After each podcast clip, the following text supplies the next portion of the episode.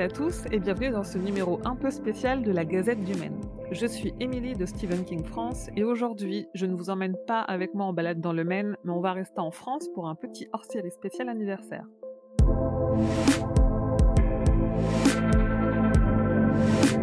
Pas l'anniversaire de la Gazette, mais l'anniversaire de l'aventure Stephen King France qui a débuté il y a tout juste 10 ans, le 3 avril 2011.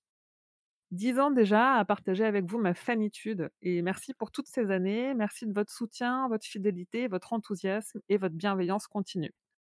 Cet anniversaire, c'est l'occasion de vous donner un peu la parole aussi pour échanger sur King, ce qu'on aime ou pas dans ses écrits, sur ses adaptations, sur la littérature de genre, bref, sur plein de choses. Je me suis donc demandé à qui je pourrais proposer de venir papoter de King avec moi dans cette gazette, et les noms m'ont paru assez évidents.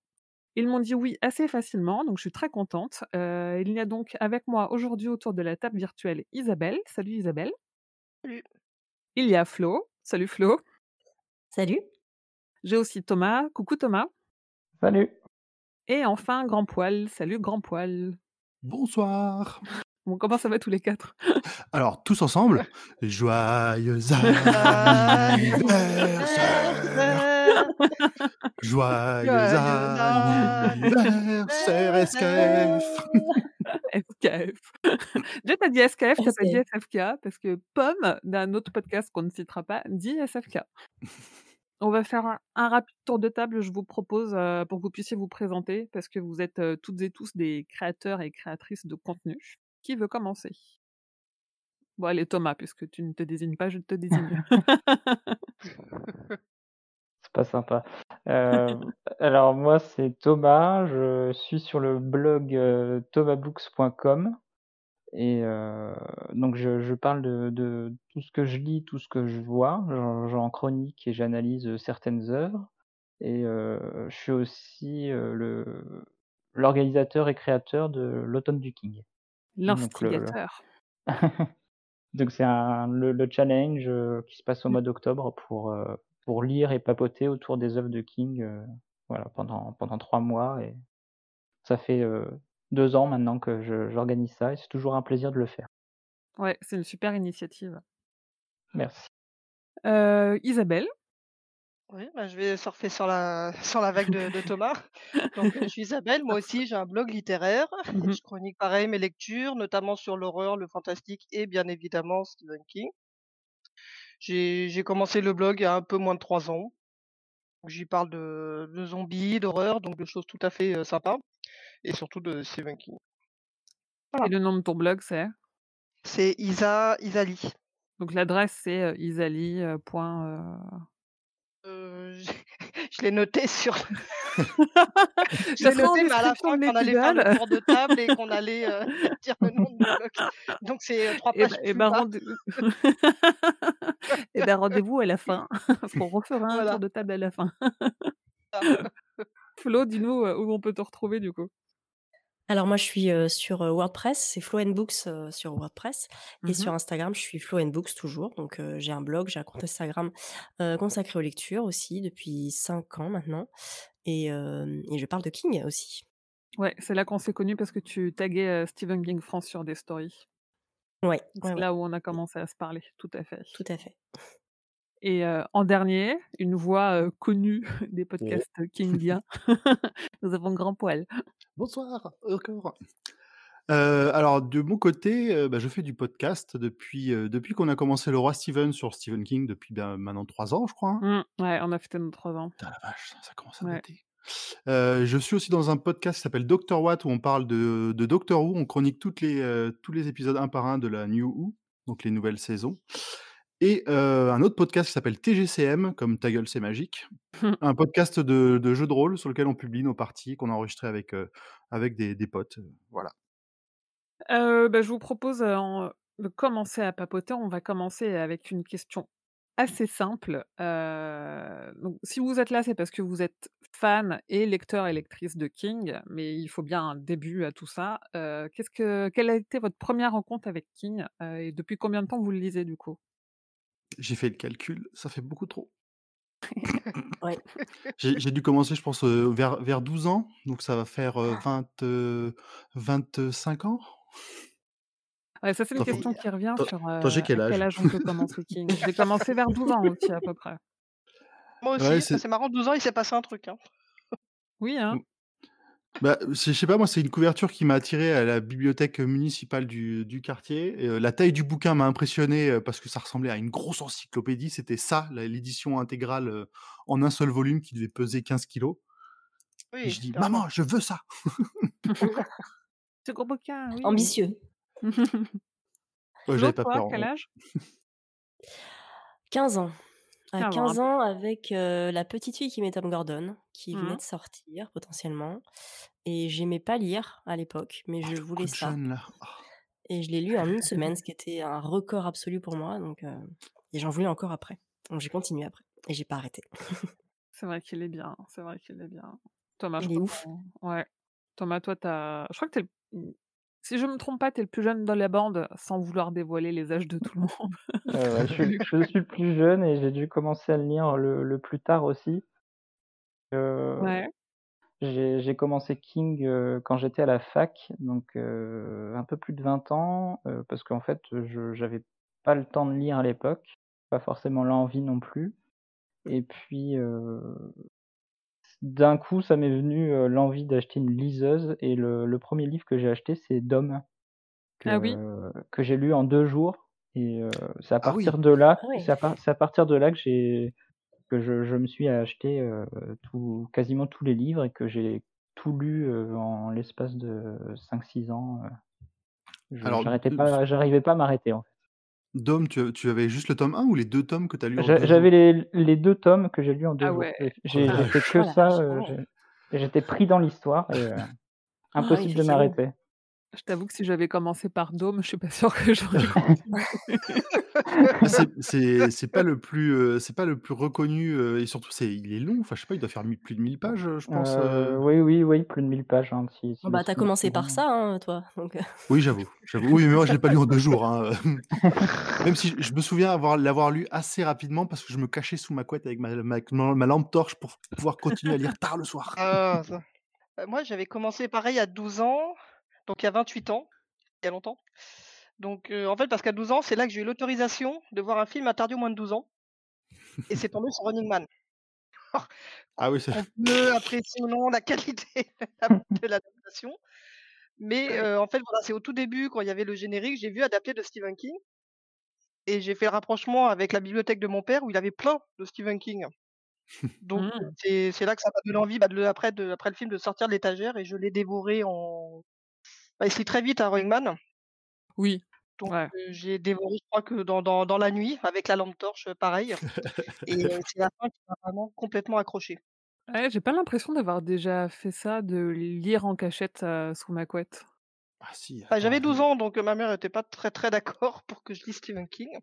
Ah oui, Moi, OK, c'était moi, ouais. c'était surtout parce que, Pour je ça surtout. j'arri je je m'arrêtais pas, quoi. Une fois que lan j'étais lancé dans un livre, c'était, «Oh ça non, aussi. il est 23:00». Non, moi, c'était plus: «Bon, il est 3:00 du matin, va peut-être falloir se coucher», donc Ah ouais, non, mais à 3:00 du matin, heu, il heu, il en fait, dormait, voilà, hein, donc donc j'étais tranquille. c'était c'est tombé sur Running Man, c'était le 1er à 12 ans et bon, forcément, c'est la fin qui m'a vraiment scotché, qui m'a donné envie de lire, bah, j'ai j'ai pas lu tous les King, mais de lire pas mal des King qui étaient sur, dans sa bibliothèque.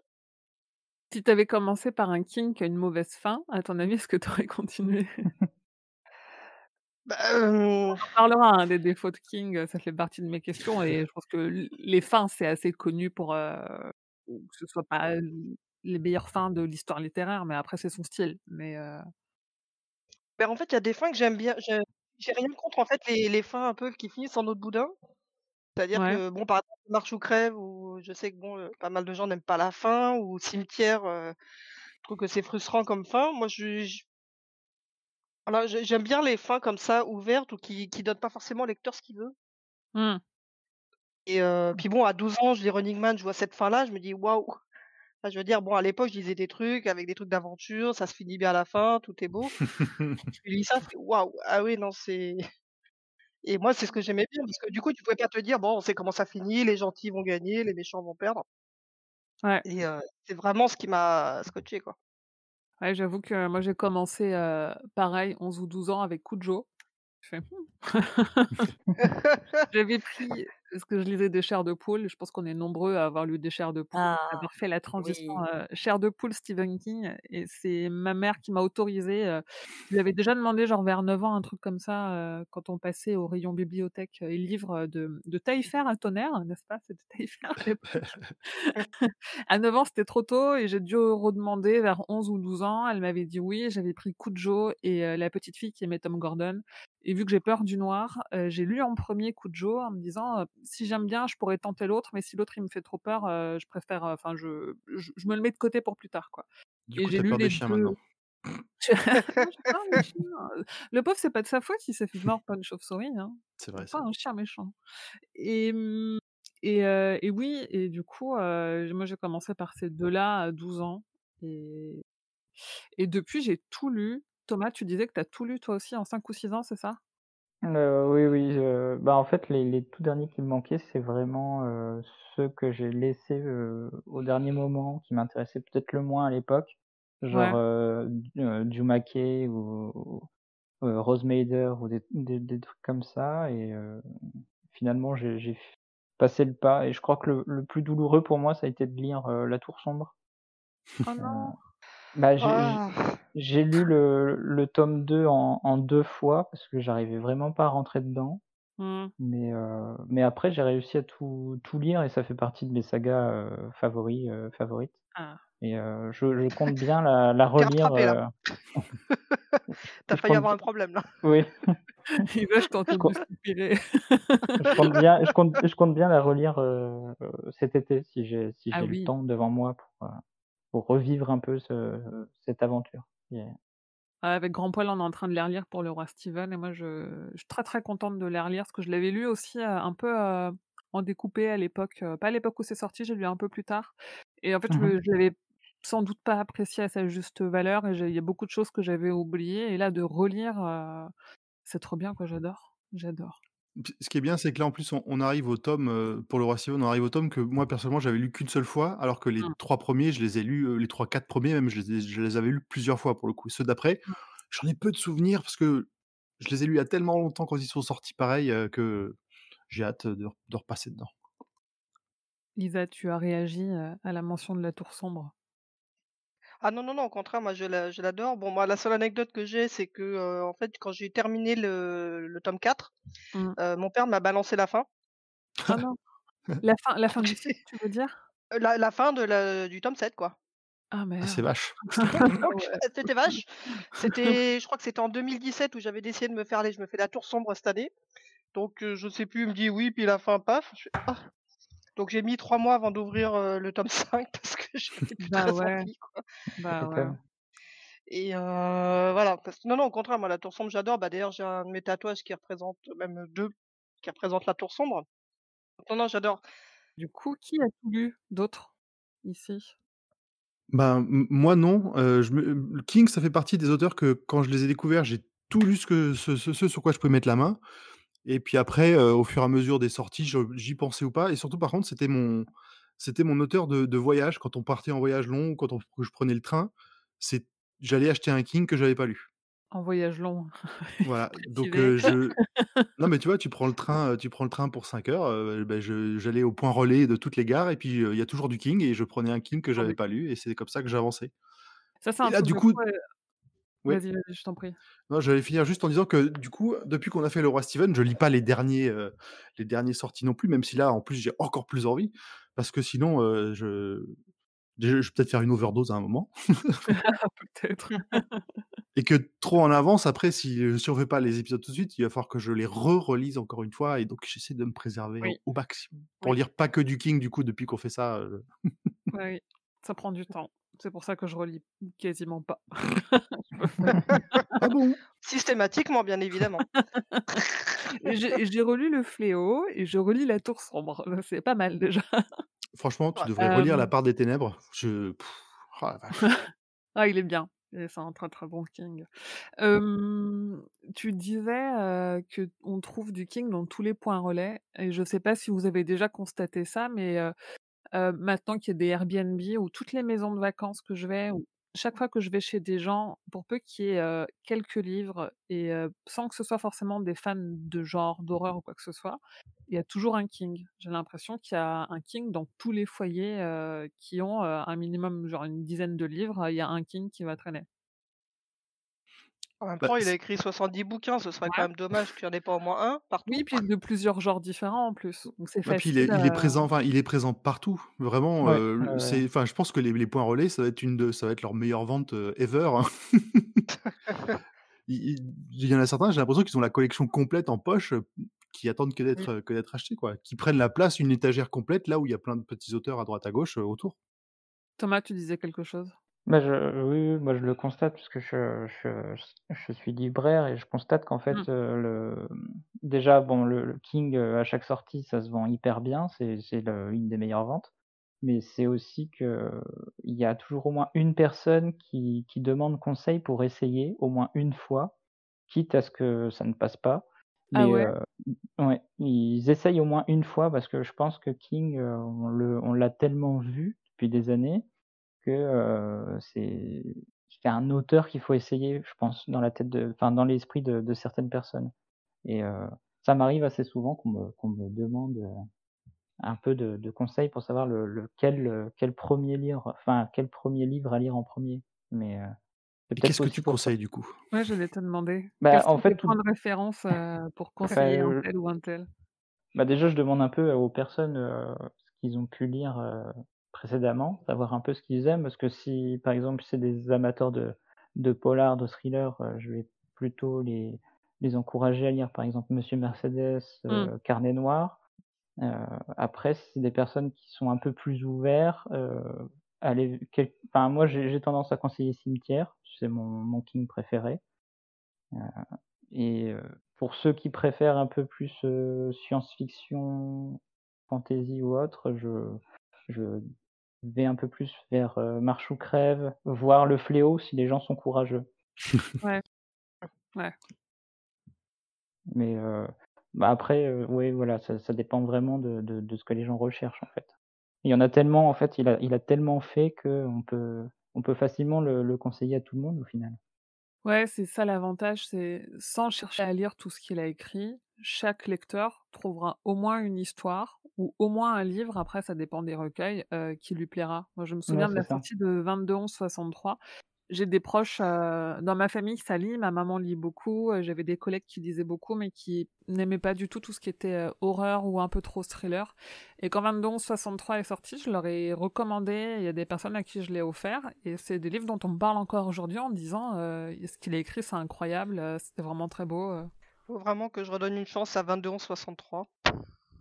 Ouais, 22-11-63, il est, mmh après ça dépend ce que tu cherches. En fait, il est là, il a plu il a eu vraiment je me souviens de sa sortie, il a eu un gros, gros succès littéraire parce que, heu, parce qu'il est, mmh, il est assez facile, il a pas d'éléments d'horreur. C'est une de ses plus grandes histoires d'amour parce que c'est quand même aussi basé un peu là-dessus. Mmh. Ça rappelle un peu l'Ami une Amérique, heu, dont tout le monde est nostalgique, donc c'est, hem, c'est aussi des codes qui font que c'est forcément un roman qui va être populaire par rapport à à un roman étiqueté horreur ou épouvante, comme c'est souvent le cas. Mais oui, il faudrait lui redonner une chance ou sinon ce que tu peux faire, heu, si vraiment tu veux pas le lire, c'est regarder l'adaptation La série est sympa. je viens de la finir l'adaptation. Je l'ai regardée, a récemment, elle est très, très bien. D'ailleurs, Ouais. ça ça allait vraiment à l'essentiel parce que, bah, le seul truc qui m'avait un peu déçu, le pitch était vraiment intéressant, mais le le côté, heu, je reviens dans le passé 5 ans avant et bon, bah, je vais m'occuper en attendant de commencer les recherches. Enfin, je crois que je m'étais découragée à la moitié du livre, ce qui est pas fréquent, mais à la moitié du livre, je me dis: «C'est trop long, j'ai besoin de quelque chose peut-être quelque chose d'un petit peu plus avec un plus d'action», je sais pas.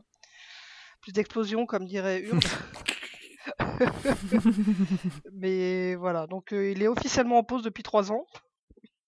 Ah OK, Mais, mais c'est vrai que l'adaptation, heu, m'a donné envie de lui redonner une une autre chance, bon, quand j'aurai du temps pour lire, mais, J'ai eu du mal à lire, hem, alors ça dépend lesquels quand j'ai tout lu, j'avais gardé pour la fin, heu, ceux dont j'avais déjà vu l'adaptation, en me disant que, heu, je connais déjà l'histoire, ça a pas d'intérêt et en fait, et en fait, je pense que ça se fait très bien aussi dans ce sens-là. D'ailleurs, moi je me posais une question, qu'est-ce qui fait, selon vous, en tout cas pour votre expérience personnelle, qu'on passe, d'un d'être lecteur ou lectrice d'un auteur, au fait de se revendiquer, plus ou moins bruyamment, parce qu'évidemment, il y a les gens qui créent des comptes dédiés, et il y, a les fans de l'ombre aussi, parce que là, c'était facile de vous demander à vous, parce que vous êtes des personnes que je vois passer sur les réseaux sociaux et avec qui j'échange régulièrement, mais il y a aussi les fans qui sont invisibles. Et qu'est-ce qui fait qu'on passe de j'aime bien cet auteur ou j'ai bien aimé ce bouquin à coucou, j'adore Stephen King et je veux en parler et je veux échanger avec d'autres qui aiment Stephen King. Qu'est-ce qui vous a fait accrocher autant en fait? Je pense que c'est vraiment la, la, diversité de son style déjà. Mmh. Parce qu'il balaye vraiment tous les styles, comme on en parlait. Chaque bouquin, enfin chaque lecteur peut potentiellement aimer au moins un King en fait, mmh. parce qu'il a écrit dans plein de genres différents. Et euh, du coup, il est, hyper accessible. Moi, je sais que dès que je, je retourne chez King, j'ai un espèce de confort. Je lis les premières pages, je me dis, ah ouais, ouais je suis bien là. Mmh. on est bien. Ouais. Mais, mais c'est ça, mais totalement. Ouais, c'est fou, ce côté, on est à la maison, quoi. C'est ça. Je, l'ai retrouvé, je l'ai surtout retrouvé avec Later, qui vient de sortir en VO, et où je commence à m'habituer à le lire en anglais, parce que je lis en anglais maintenant, parce que les, les traductions françaises sont ô combien mauvaises, surtout les dernières. Et j'ai lu Later en VO et en fait, on, reconnaît son, son style, on reconnaît son jargon, on reconnaît ses expressions, on reconnaît le cynisme qu'il y a derrière. C'est vraiment, il a un ton quoi, il a un ton à lui.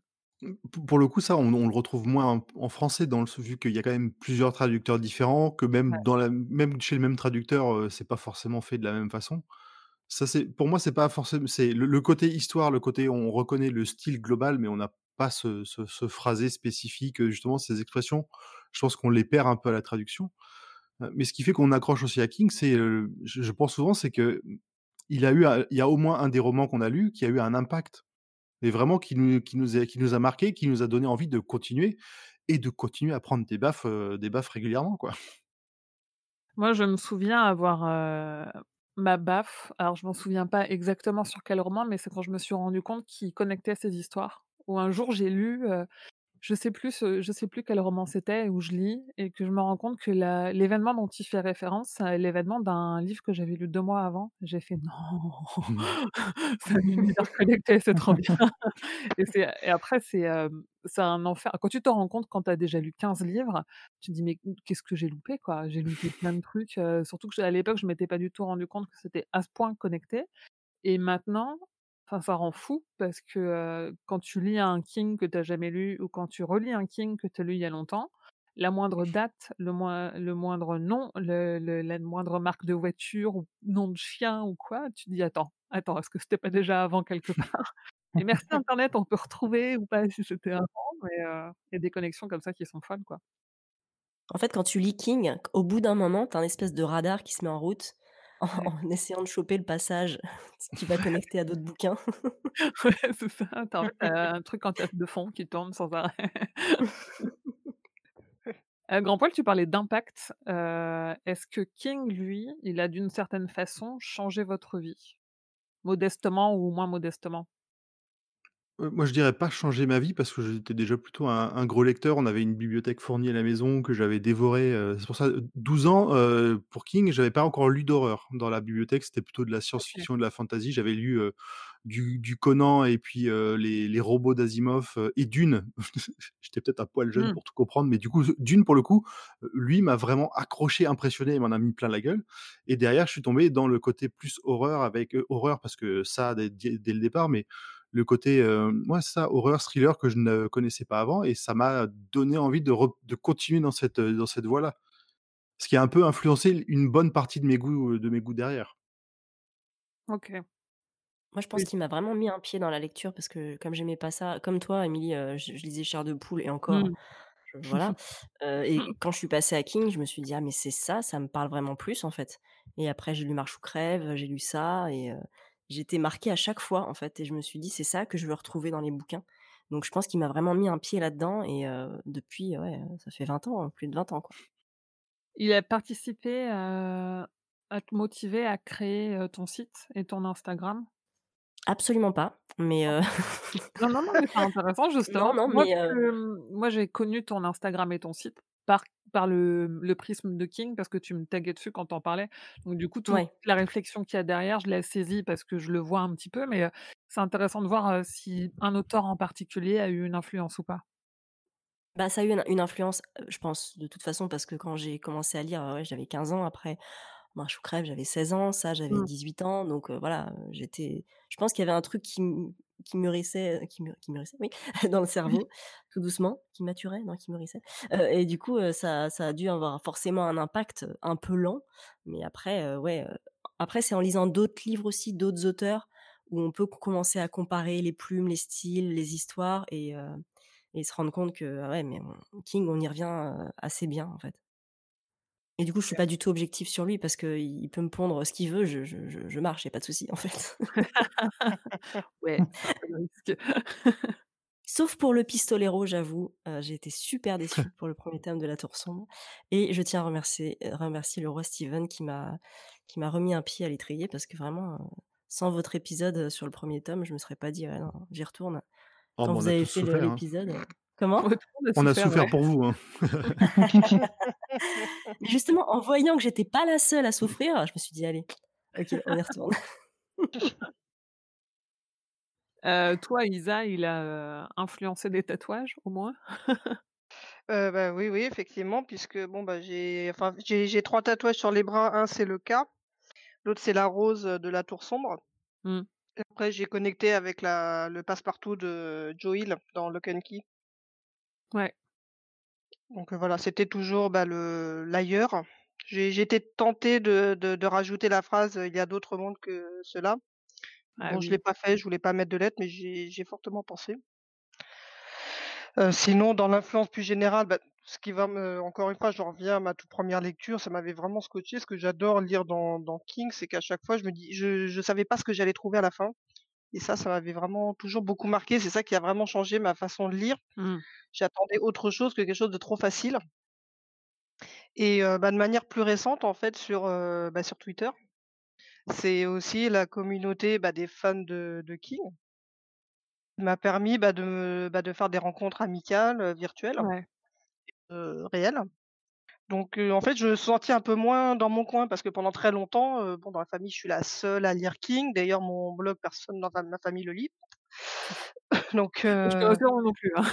Mon père écoute la Gazette, je suis voilà, ça a toujours été mère que qui je se demandait pourquoi je lisais ce genre d'horreur, heu, donc voilà, toujours vu comme quelqu'un d'un peu d'un peu bizarre et heu, voilà, quand je suis arrivée sur Twitter, j'ai dit: «Punaise, super, il y a y a d'autres gens qui aiment bien King et heu, bon, qui sont pas forcément Ouais. plus bizarres que moi» et ça m'a enfin, Oh, tu sais. je je donc heu, ouais, ma ma même rien que ça, quoi, ça je trouvais ça sympa de faire des rencontres, bah, via via King, en fait. Mmh. Même, heu, bah, certains membres du roi Steven puisque je suis venue vous voir et même ça, en fait, le fait de venir assister à des enregistrements, bah, c'est pour moi, c'était quelque chose de pour moi, c'était un gros effort parce que je suis quelqu'un très, très timide Mmh mh. de base. Donc donc voilà, donc pour le plaisir d'entendre, parler de King, voilà, je me suis déplacée, j'avais envie de venir, enfin On dirait bah, pas, ça mais m'a un nous peu aussi, hein. poussée à sortir de ma coquille. Nous, c'était la. 1re fois qu'on se voyait tous, hein. Oui, c'est vrai qu'on voyait tous ensemble, c'est vrai. C'est fou ça, hein, parce que le roi Steven, il faut savoir qu'on est 6 et qu'on est chacun dans notre ville et il y en a même un qui est pas dans notre pays. Donc heu, ouais, ouais, on est tous éparpillés. D'ailleurs, on ça nous manque là, on se manque, mais bon. On prend notre mal en patience.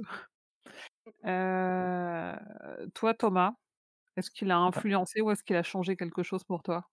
Heu, clairement, parce que c'est comme je le disais, c'est avec Dom que je me suis remis à la lecture.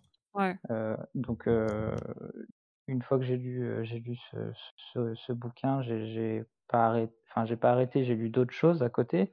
Mais après, rien que pour la la création de mon blog, c'est, la lecture de Cimetière qui m'a déjà, j'ai pris une une claque, comme, comme j'ai jamais eu et j'ai jamais eu depuis. Ça a réveillé, Mmh. une, peur en moi que je que je ne connaissais pas et c'est avec ce roman-là que je me suis dit enfin, j'ai eu envie d'analyser le le truc, de poser sur le papier ce que j'avais pu ressentir et et de là, heu, de là est parti le est parti le blog, en fait. Depuis, j'ai pas arrêté et c'est ce qu'on enfin et et King, c'est voilà, c'est une valeur sûre pour moi, c'est un comme un refuge. Ouais. comme disait Flo, on lit quelques pages et on est à la maison. Et c'est exactement ce que je ressens à chaque fois que je lis un, de ces bouquins, même si, euh, contrairement à Flo, euh, je, je, prends pas tout ce qu'il peut nous donner, parce qu'il y a eu quelques, quelques ratés entre lui et moi, mais euh, c'est des choses qui arrivent et c'est ce qui fait aussi que on, peut quand même être objectif par rapport à, un auteur qui qu'on admire et que qui, qui, nous pousse à aller toujours un peu plus loin dans, dans, dans nos peurs, dans, dans ce qui nous inquiète dans le monde. Ouais, c'est, bien que tu le dises parce qu'il y a quelque chose avec, les communautés de fans en général, en fait.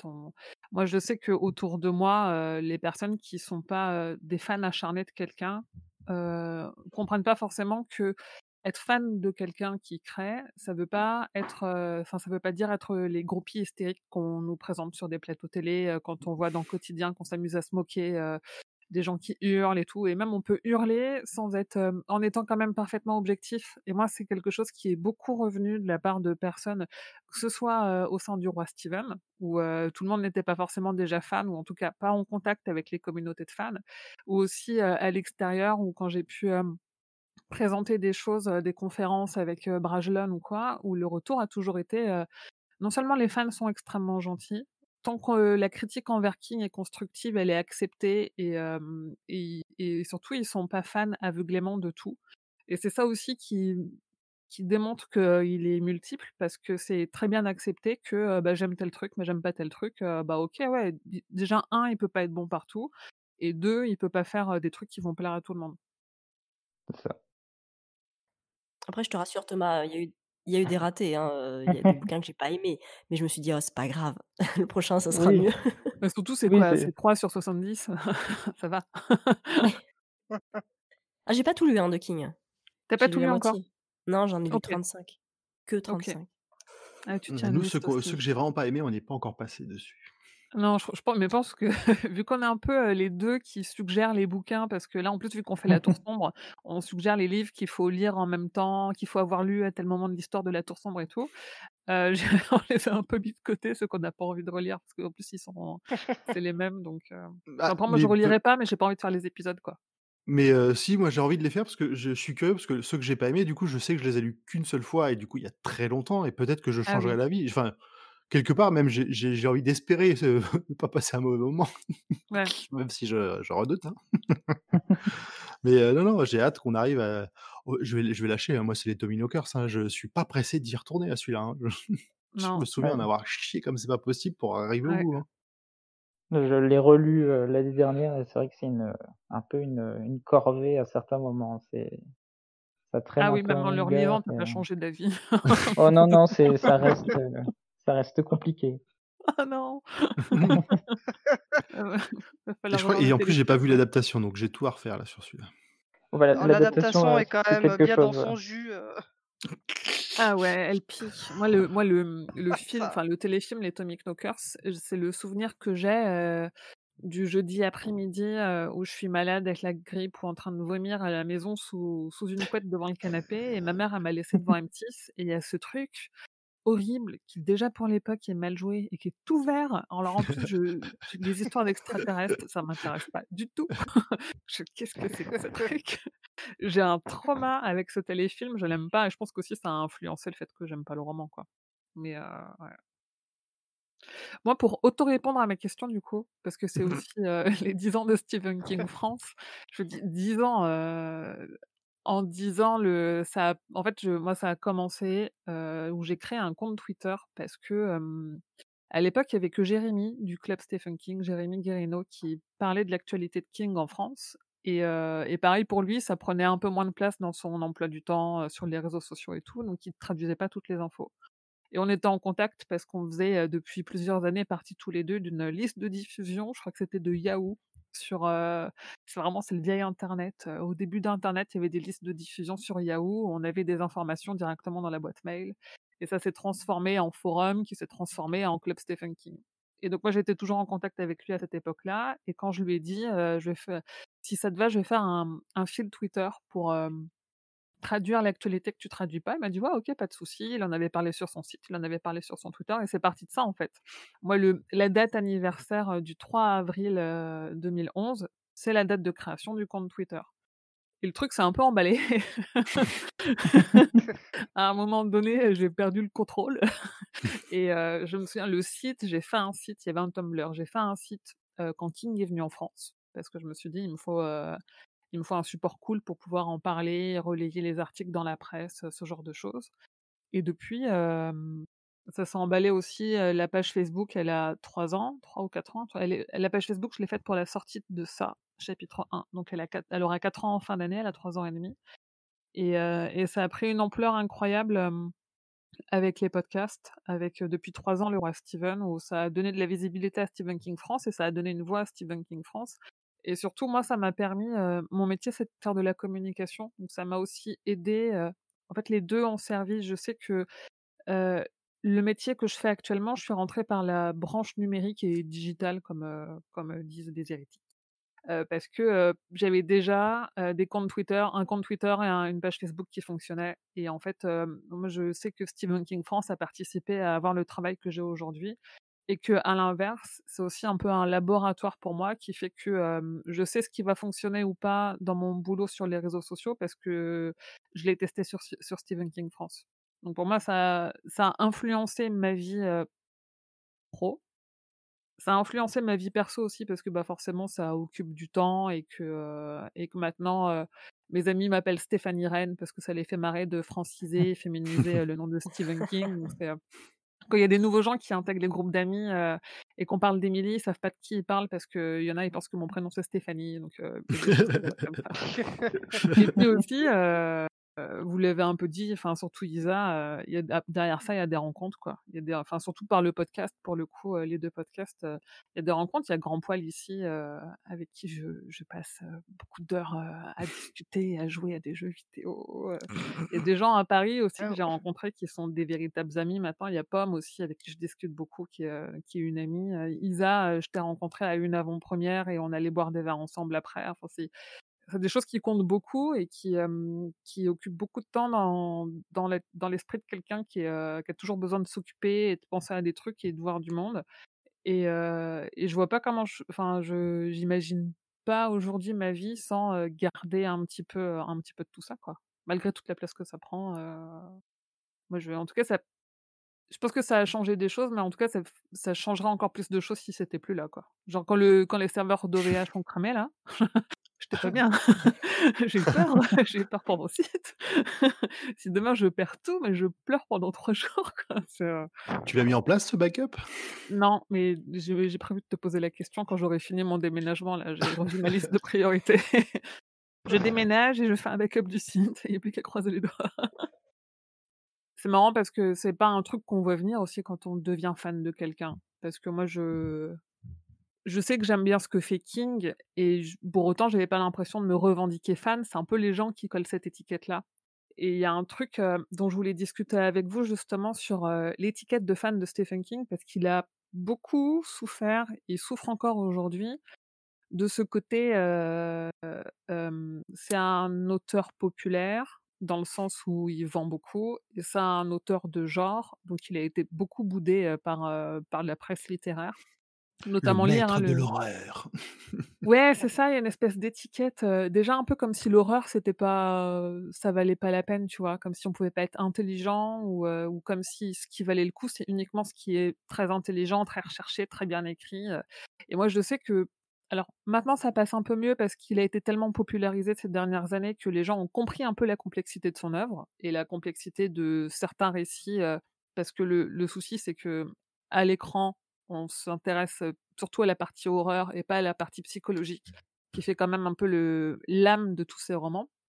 Et, je sais que j'ai pas les mêmes réactions si je dis que j'ai un site sur Stephen King que si j'avais dit que j'avais un site sur Edgar Allan Poe, qui pourtant reste dans le genre de l'horreur, ou sur du Shakespeare, ou sur c'est forcément pas la même réaction. Et je me demandais si vous avez déjà eu des réactions de gens, des jugements, parce que soit vous êtes fan de King, ou soit parce que vous êtes fan de genre, que ce soit au cinéma, en série, en littérature ou quoi? Non, moi, c'était plutôt l'indifférence. J'étais j'ai grandi dans des milieux où c'était effectivement pas quelque chose qui intéressait les gens autour de moi, donc j'étais un peu bah, c'était un peu comme Isa, hein, j'étais un peu le le seul dans cette optique, que ce soit King ou même, les comics que je lisais depuis, depuis tout jeune, j'étais le seul là-dessus, donc je me suis habitué à cette situation-là, ça m'a pas dérangé et ça m'a fait, vraiment tout drôle de trouver, plein de gens à discuter sur internet. Oui. Ouais. Mais du coup, non, j'ai Ah pas eu d'étiquette, fan d'horreur et et mon Dieu, il est il est chelou, quoi. Oui, pas de, mmh, haussement de sourcils ou de jugement. «Ah ouais, non, moi j'aime pas, j'ai j'aime pas l'horreur» et où du coup, tu es obligé de justifier en disant: «Ouais, mais c'est pas que ça». Ah si, si, moi ça m'est vachement arrivé, quand Ah je oui. disais que je lisais King, les gens répondent assez systématiquement: «Moi je pourrais pas, j'aime pas les livres d'horreur». Mais non! Ouais. J'ai quand même une fois quelqu'un qui m'a dit: «Oh non, j'aime pas les livres d'horreur, je préfère Chatham». Je fais: «Heu» Ah! Bah, peut Alors peut-être qu'il lit que alors? les il il lit peut-être que le young adult de Chatham, hein, l'autre monde, c'est pas mal, hein. j'ai demandé parce Même que si ouais. même si dans l'autre monde, il y a quelques scènes de temps en temps qui sont Oui, bah, à part à part, heu, à part cette saga-là, enfin, je veux dire, il y a quand même des scènes, enfin, moi, ça m'a Maxime Chatham m'a mis quand même beaucoup plus mal à l'aise que Stephen Stephen King. mmh. Ouais, parce qu'en plus, Ah chez voilà. Chatham, ça a l'air, vache en fait, ça va plus vite et du coup, ça paraît plus violent et plus gratuit. Vu qu'on rentre un peu moins dans la dans le, Ouais. dans l'esprit des personnages, tu te prends des trucs dans la tête et tu les as pas vus venir. Après, moi, je sais que j'ai le gros défaut d'être habituée à King et à ce que tout soit très lent, du coup, et très contextualisé et moi, j'adore Granger, mais la première fois que j'ai lu un Granger, il s'est passé trop de trucs en 3 pages, j'ai pas compris ce qui se passait. Enfin, il y a vraiment il y a vraiment ce truc où ce qui se passe en 300 pages chez King, ça se passe en 2 chapitres de 10 pages chez les autres et du coup, si tu es pas habitué, c'est extrêmement compliqué et Chatham, il est un peu entre les 2 là-dessus. Mmh. Mais ouais, ça paraît plus violent parce que ça il s'est pas annoncé, pendant 50 pages à te dire: «Et c'était la dernière fois qu'elle le voyait». Parce que King C'est fait beaucoup quand même. Mais après, je sais pas si c'est plus, heu, les filles qui ont enfin bon, je vais pas faire dans le cliché sexiste, mais ça m'est quand même fréquemment arrivé, heu, de me dire: «C'est plutôt pour le» on m'a déjà dit: «Mais c'est plutôt pour les hommes», heu, ou alors, que c'était écrit un peu grossier parce qu'il y avait des gros mots, qu'il y avait des comment on appelle les points culottes. Ah ouais? les points Ah oui? Ouais. Donc bon, bah, j'étais ado quand je lisais ça et on me faisait cette remarque, quand même, il avait un un langage un peu grossier, enfin c'était vraiment du roman de gare, quoi. C'est c'est un peu enfin, en tout cas de ma famille, les tantes, heu, j'avais un peu ce jugement-là. Bon, de toute façon, dès que je sortais, heu, dès que c'était l'école, c'était forcément je passais pour une dingue, mais heu pour vraiment les jugements sur l'œuvre même, voilà, c'était, heu, c'est un écrit que de l'horreur, c'est nul, c'est grossier, c'est c'est pas terrible et en plus, on m'a déjà dit: «Oui, bon, c'est pas très distingué pour une femme». On m'a dit ça texto, heu, c'est pas la très vache! distingué pour une femme de lire Stephen King. Je crois que Oh j'ai là là. répondu de manière pas très distinguée d'ailleurs. C'est un sacré bingo, heu, le entre le c'est ça. jugement du genre, du sexisme, du il y a tout, il y a Moi, tout j'ai en fait une j'ai fait le phrase. bingo total, hein, sur Stephen King. En fait, je pense qu'il faudrait qu'on se balade tous avec dans la poche un, tu sais, un recueil genre différentes saisons et le 1er qui fait une remarque comme ça, tu lui mets dans la gueule, tu dis: «Vas-y, lis ça». Ouais. Ouais, ouais, moi, c'est un peu ma 1re défense, heu, quand j'ai en effet ces trucs: «Oh là là, moi j'aime pas les histoires qui font peur». Heu, je prends selon qui j'ai en face de moi et la réception que que je sens que je peux avoir, soit je leur explique, ce que contiennent vraiment les livres de King et pourquoi l'horreur c'est un prétexte et c'est une métaphore de choses réelles. Sinon après, il y a le parallèle facile à faire de Shining en disant: «Ouais, mais tu sais Shining, heu, l'histoire, heu, c'est une histoire de violence domestique et d'alcoolisme et heu, et Kubrick il en a fait, une histoire de fantôme» et là les gens ils hochent la tête en disant: «Ah ouais, en fait, je découvre un nouveau monde» et puis en effet, oui, il y a ce truc aussi, comme tu disais, où tu leur parles, de Stand by Me, tu leur parles de La Ligne verte et de et de et des Évadés et en général ils disent: «Ah oui, c'est vrai?» «Bah oui». Il Il a même dire disent qu'ils découvrent que c'est de lui, c'est-à-dire quand tu leur dis: «Ah mais tu sais que tel film, c'est une adaptation de son roman?» ils disent: «Ah bon? Mmh. Bah ouais, ah bah» et là du coup ça j'en ai vu quand même pas mal qui ont du coup que je voilà, un peu réfléchi, qui se Ouais. sont dit: «Ah finalement peut-être que» parce qu'il y a eu des bo des bonnes adaptations de, bah, de pas forcément des films les plus les les les romans les plus horribles qu'il ait pu écrire. Ouais. Toi, Thomas, en tant que libraire, est-ce que tu es confronté à des, mmh, à des gens qui sont un peu réfractaires ou à des clichés sur, sur le genre en général et sur King en particulier? Sur le genre, non, parce que je ils sont pas au fait de, différents auteurs qui, tournent dans, dans, ce style. Par contre, sur King, oui, ça m'arrive régulièrement où les, les, gens me disent tout de suite j'ai peur d'essayer parce que j'ai peur d'avoir peur. Mmh. ça, parle tout de, ça part tout de suite dans l'horreur parce que les gens ont clairement l'image de, de, des adaptations de King, je pense aussi c'est ce qu'on disait tout à l'heure, hein, mmh. ils ont beaucoup plus adapté, les les les romans un peu horrifiques plutôt que que les autres. Ce qui ce qui joue en sa en sa défaveur peut-être pour, pour certains publics, mais c'est c'est régulièrement ce ce genre de truc, peur de commencer sur ça et et aussi, les les gens ont dû voir certains, romans, d'une, d'une assez grosse épaisseur et ça peut ça ça leur fait peur aussi. Ouais. Mais après, on essa on essaye toujours de les rassurer sur, que King n'écrit pas que, que de l'horreur et généralement, même quand il en écrit, il y a beaucoup d'autres trucs à l'intérieur, il y a pas Mmh. que ça et souvent ça enfin, on arrive à à mettre le à passer le le dialogue mais en tout cas en librairie, jamais j'ai entendu dire que que King était un un auteur bas de gamme ou un un romancier de gare ou autre. Ça OK. ça j'ai jamais entendu. Bon, c'est une bonne nouvelle. Du coup, est-ce que pour toi et et je pose la question à à vous 4, est-ce que King «mérite» entre guillemets, enfin en tout cas, est-ce que, King est un auteur d'horreur ou pas, pour vous? Ça dépend où on place l'horreur.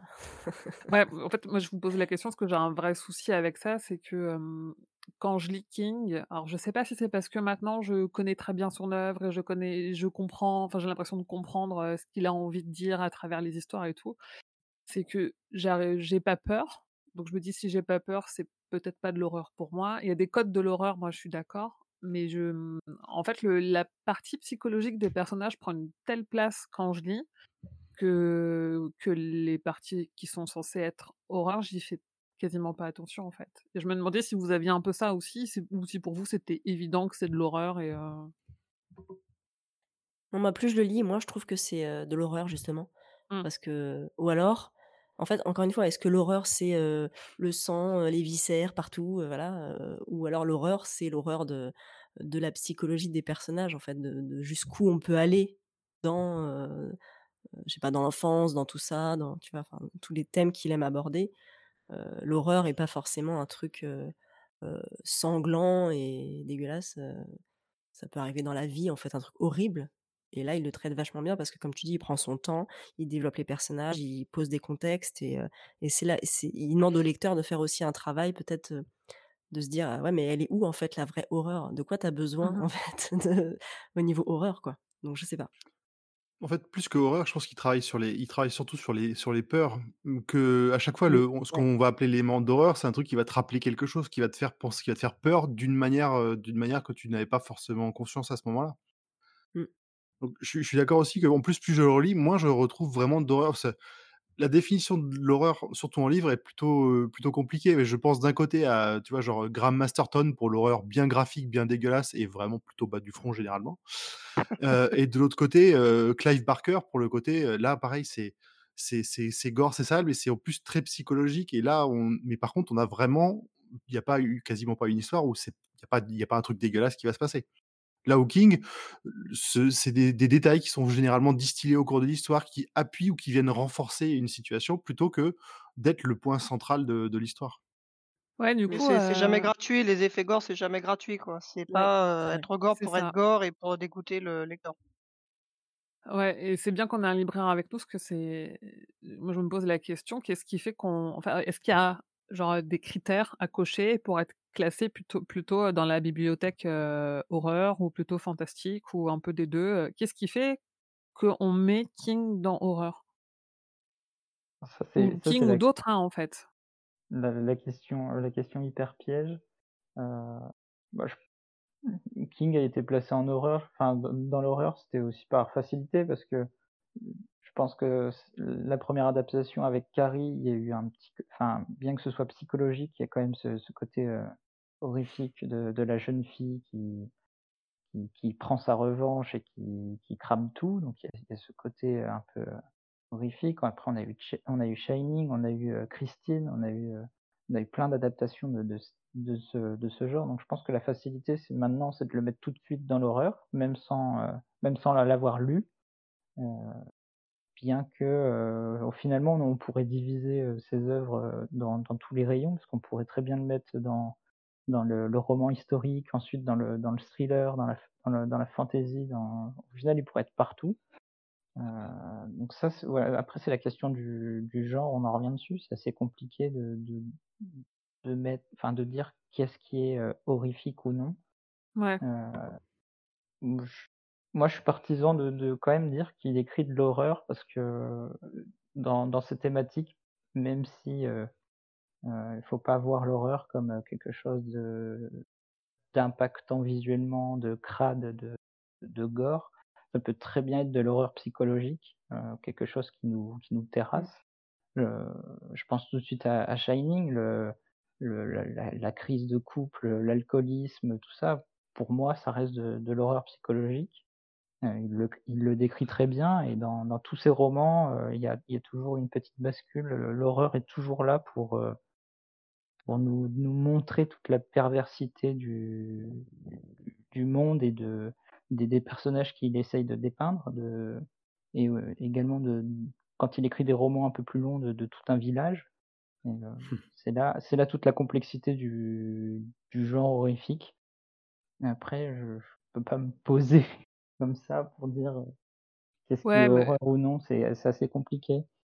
Oui, puis comme tu disais, en plus, il y a une vraie influence de ces adaptations.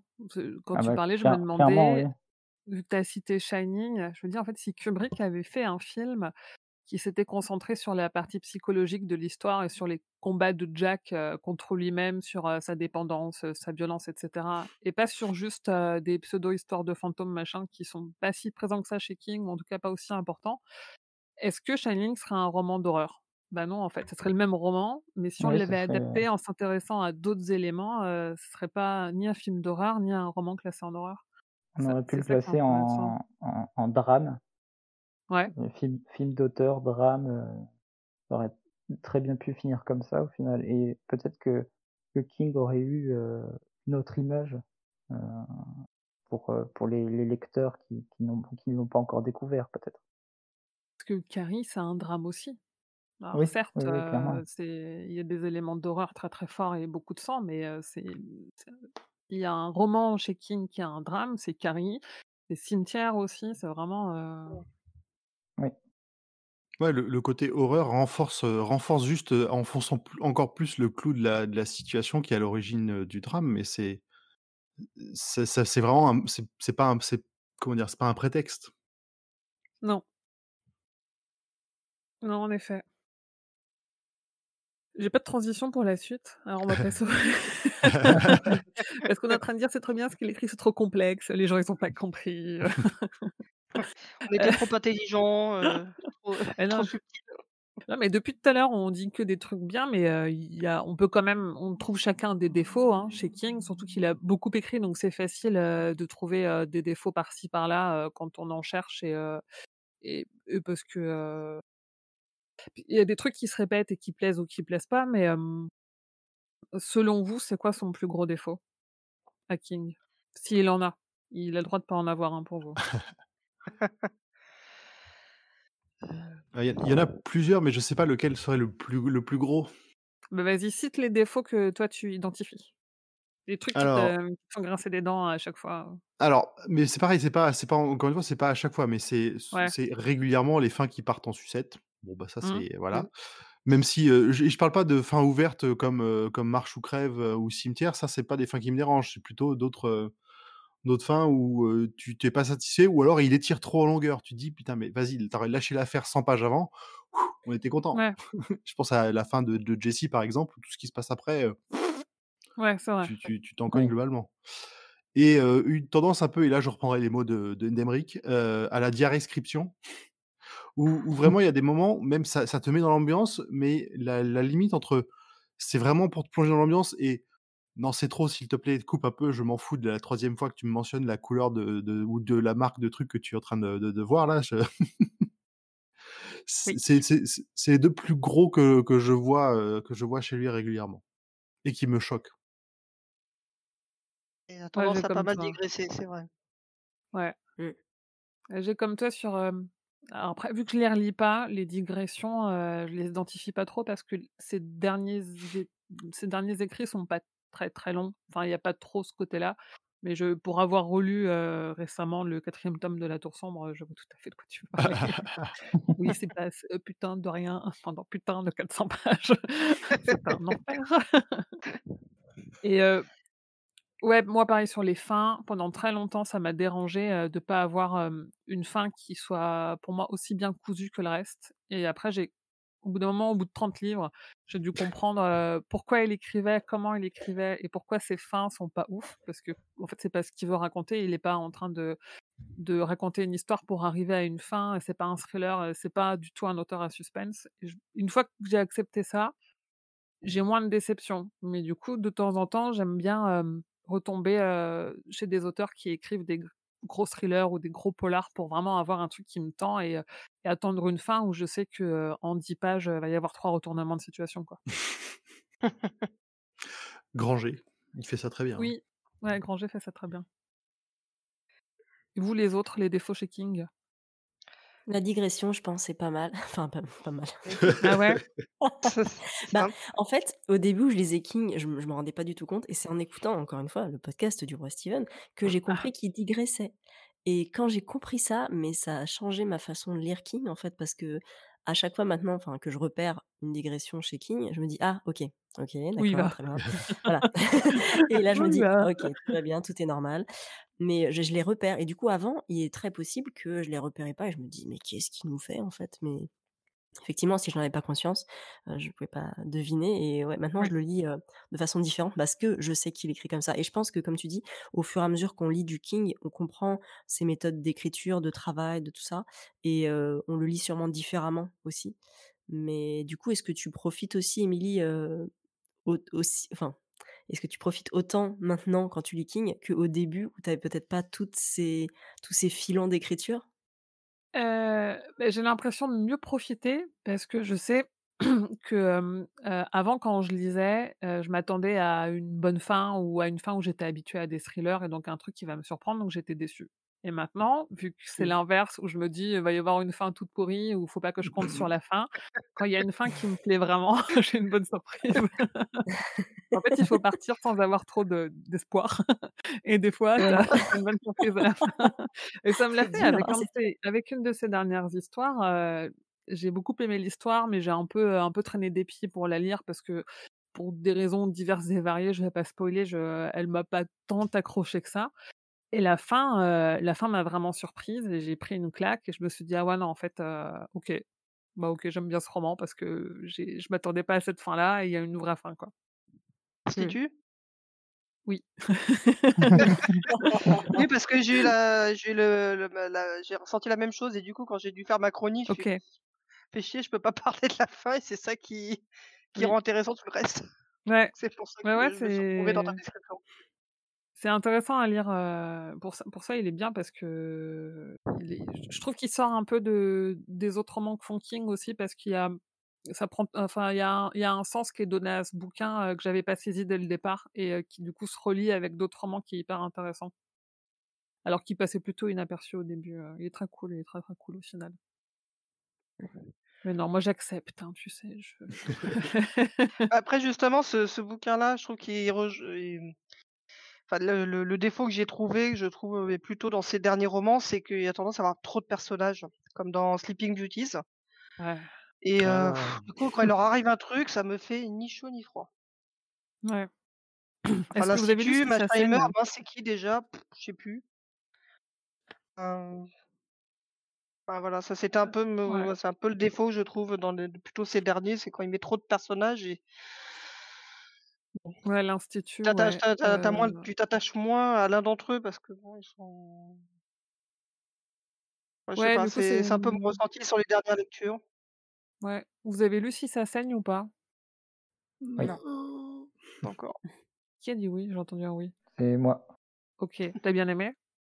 Heu, bah, j'ai j'ai aimé les les 3 plus petites Et Ouais. euh, si ça saigne, euh, j'ai- il y a le, il y a le, le, le côté cool de, de, de retrouver les, personnages qu'on suit depuis un petit moment. Mmh Et en même temps, il y a, il y a ce côté qui, qui donne l'impression de, de rajouter un peu de contenu sur une, une tartine qui est trop petite. Ouais, Euh, qui est déjà bien chargé, on- quoi. Voilà, c'est ça. il- je pense qu'il il, il aurait fallu partir sur autre chose, avec les mêmes personnages, mais sur une autre histoire, plutôt que, que de, de continuer dans, dans, dans le sens, sans, sans spoiler, parce que ce serait... Mmh. mais euh, ouais, je, je trouve que c'était, euh, ça faisait plaisir de retrouver les, les personnages, mais voir à moins, moins de saveur. Il y a, y a Ouais. pas, il y a plus la surprise de, de ce qu'on a eu euh, dans, dans les précédents. Ouais, je suis assez d'accord, je le trouvais un peu sans intérêt et et je pensais à ce recueil parce que du coup, je rebondissais sur, cette histoire de trop de personnages. Je trouve les 3 autres nouvelles, il y a peu de personnages, Oui. à part peut-être une où, vu qu'on suit un homme sur, plusieurs périodes de sa vie, forcément il croise des personnes, donc il y a un peu plus de monde. Mais, la première, re il y a 2 personnages et et elle est extra parce que tu te concentres vraiment sur l'essentiel et ouais. Later, il y a un peu plus de monde, c'est une novella aussi, il y a un peu plus de monde, mais tu suis vraiment un personnage avec, sa mère et avec, une flic et et et pour ça, c'est vraiment très bien parce qu'en effet, tu t'éparpilles pas, sur des personnages et leur façon de voir les choses et leur histoire, heu.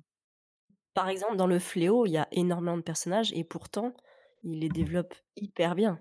Donc au Ah mais final, il y a 1200 pages, quoi. bah, voilà, Voilà, il, il- prend le temps de le faire. Il prend le temps de le faire. Moi, je me souviens quand j'ai lu ça, je l'ai lu, à 13 ou 14 ans, bah, en plus, j'ai toujours l'édition que j'avais à cette époque-là. Au début du 1er tome de ça, j'ai un post-it où il y a marqué les noms et les prénoms du membre du club des ratés et moi, j'ai beaucoup de mal avec les flashbacks. Ça va un peu mieux maintenant, mais en fait, j'ai aucune mémoire des prénoms et donc je suis incapable de suivre dans une histoire. Si tu me donnes un prénom au début et que tu me le redonnes 300 pages après, je vais pas capter que tu me l'as déjà donné et donc du coup, moi, le dans le club des des ratés, déjà entre Bev, Ben et Bill, c'était un peu compliqué et j'arrivais Ah oui. jamais à savoir du coup, vu que c'est que des flashbacks, j'arrivais jamais à savoir donc celui qui est devenu architecte, c'était lequel quand il était petit? Parce que j'arrivais pas à reconnecter les prénoms et donc j'ai un j'ai un post-it où il y a marqué Ben de points et qui comment il est décrit quand il est et comment il est décrit comment et j'ai ça pour les 7 du club des ratés parce que il y en a plein, j'arrivais pas à les dissocier, quoi et pour moi, c'est c'est mon plus gros exemple de, il y a trop de persos. Il y a trop de persos, on s'en sort pas. Pourtant, heu, dans le club des ratés, heu, on a des clichés, hein. On a le juif, on a le noir, on a le petit gros, on a celui qui bégaye, on a la fille, heu, c'est ils sont tous très distincts les uns des autres, mais mais j'étais paumée, j'étais paumée. On parlait des des dernières publications. Vous, vous lisez en VO ou vous lisez en VF? VF. Alors moi, je ouais, VF aussi. J'ai pas un assez bon niveau d'anglais, très Ouais. Pareil. Donc VF J'ai aussi. VF. niveau, niveau Mathilda, moi, j'ai donc voilà, sur l'échelle, J'en ai lu qu'un seul en anglais, c'était euh, c'est 2211-63, euh, parce que j'étais aux États-Unis à, à l'époque et que j'avais pas encore franchi le pas de la liseuse d'avoir euh, tous mes bouquins euh, dans, le, dans le téléphone. Ouais.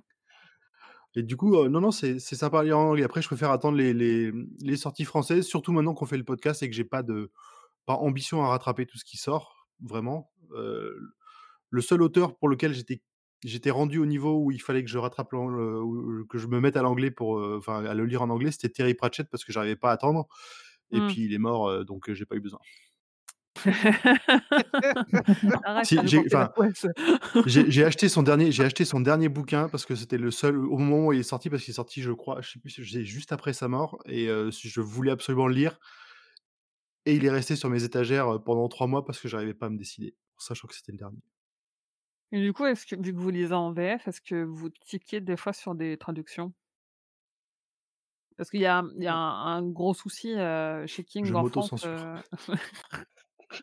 sur certains romans, sur certaines histoires, j'ai fait un article sur le site à ce sujet parce qu'on m'a remonté beaucoup de témoignages, sur, des problèmes de traduction qui vont, de la coquille qu'on peut comprendre, qu'il manque un S ou qu'il y a un S en trop à des endroits. Moi-même, je me relis pas ou je me relis très mal, donc je fais beaucoup de coquilles jusqu'à, hem, la mauvaise, traduction dans le sens où des propos sont interprétés, la couleur de peau de certaines personnes est mal retranscrite, donc ça change aussi les appréciations qu'on peut avoir, sur des contextes où on pense qu'il y a des choses qui sont faites, par, pour des raisons racistes alors qu'en fait, chez King, le personnage, il est blanc. Il y a des choses aussi, des, mmh, des traductions, heu, des parties où on voit que les propos sont beaucoup plus sexistes en VF qu'en VO et je et je me dis: «Est-ce que c'est des choses qu'on ressent quand on lit la VF?»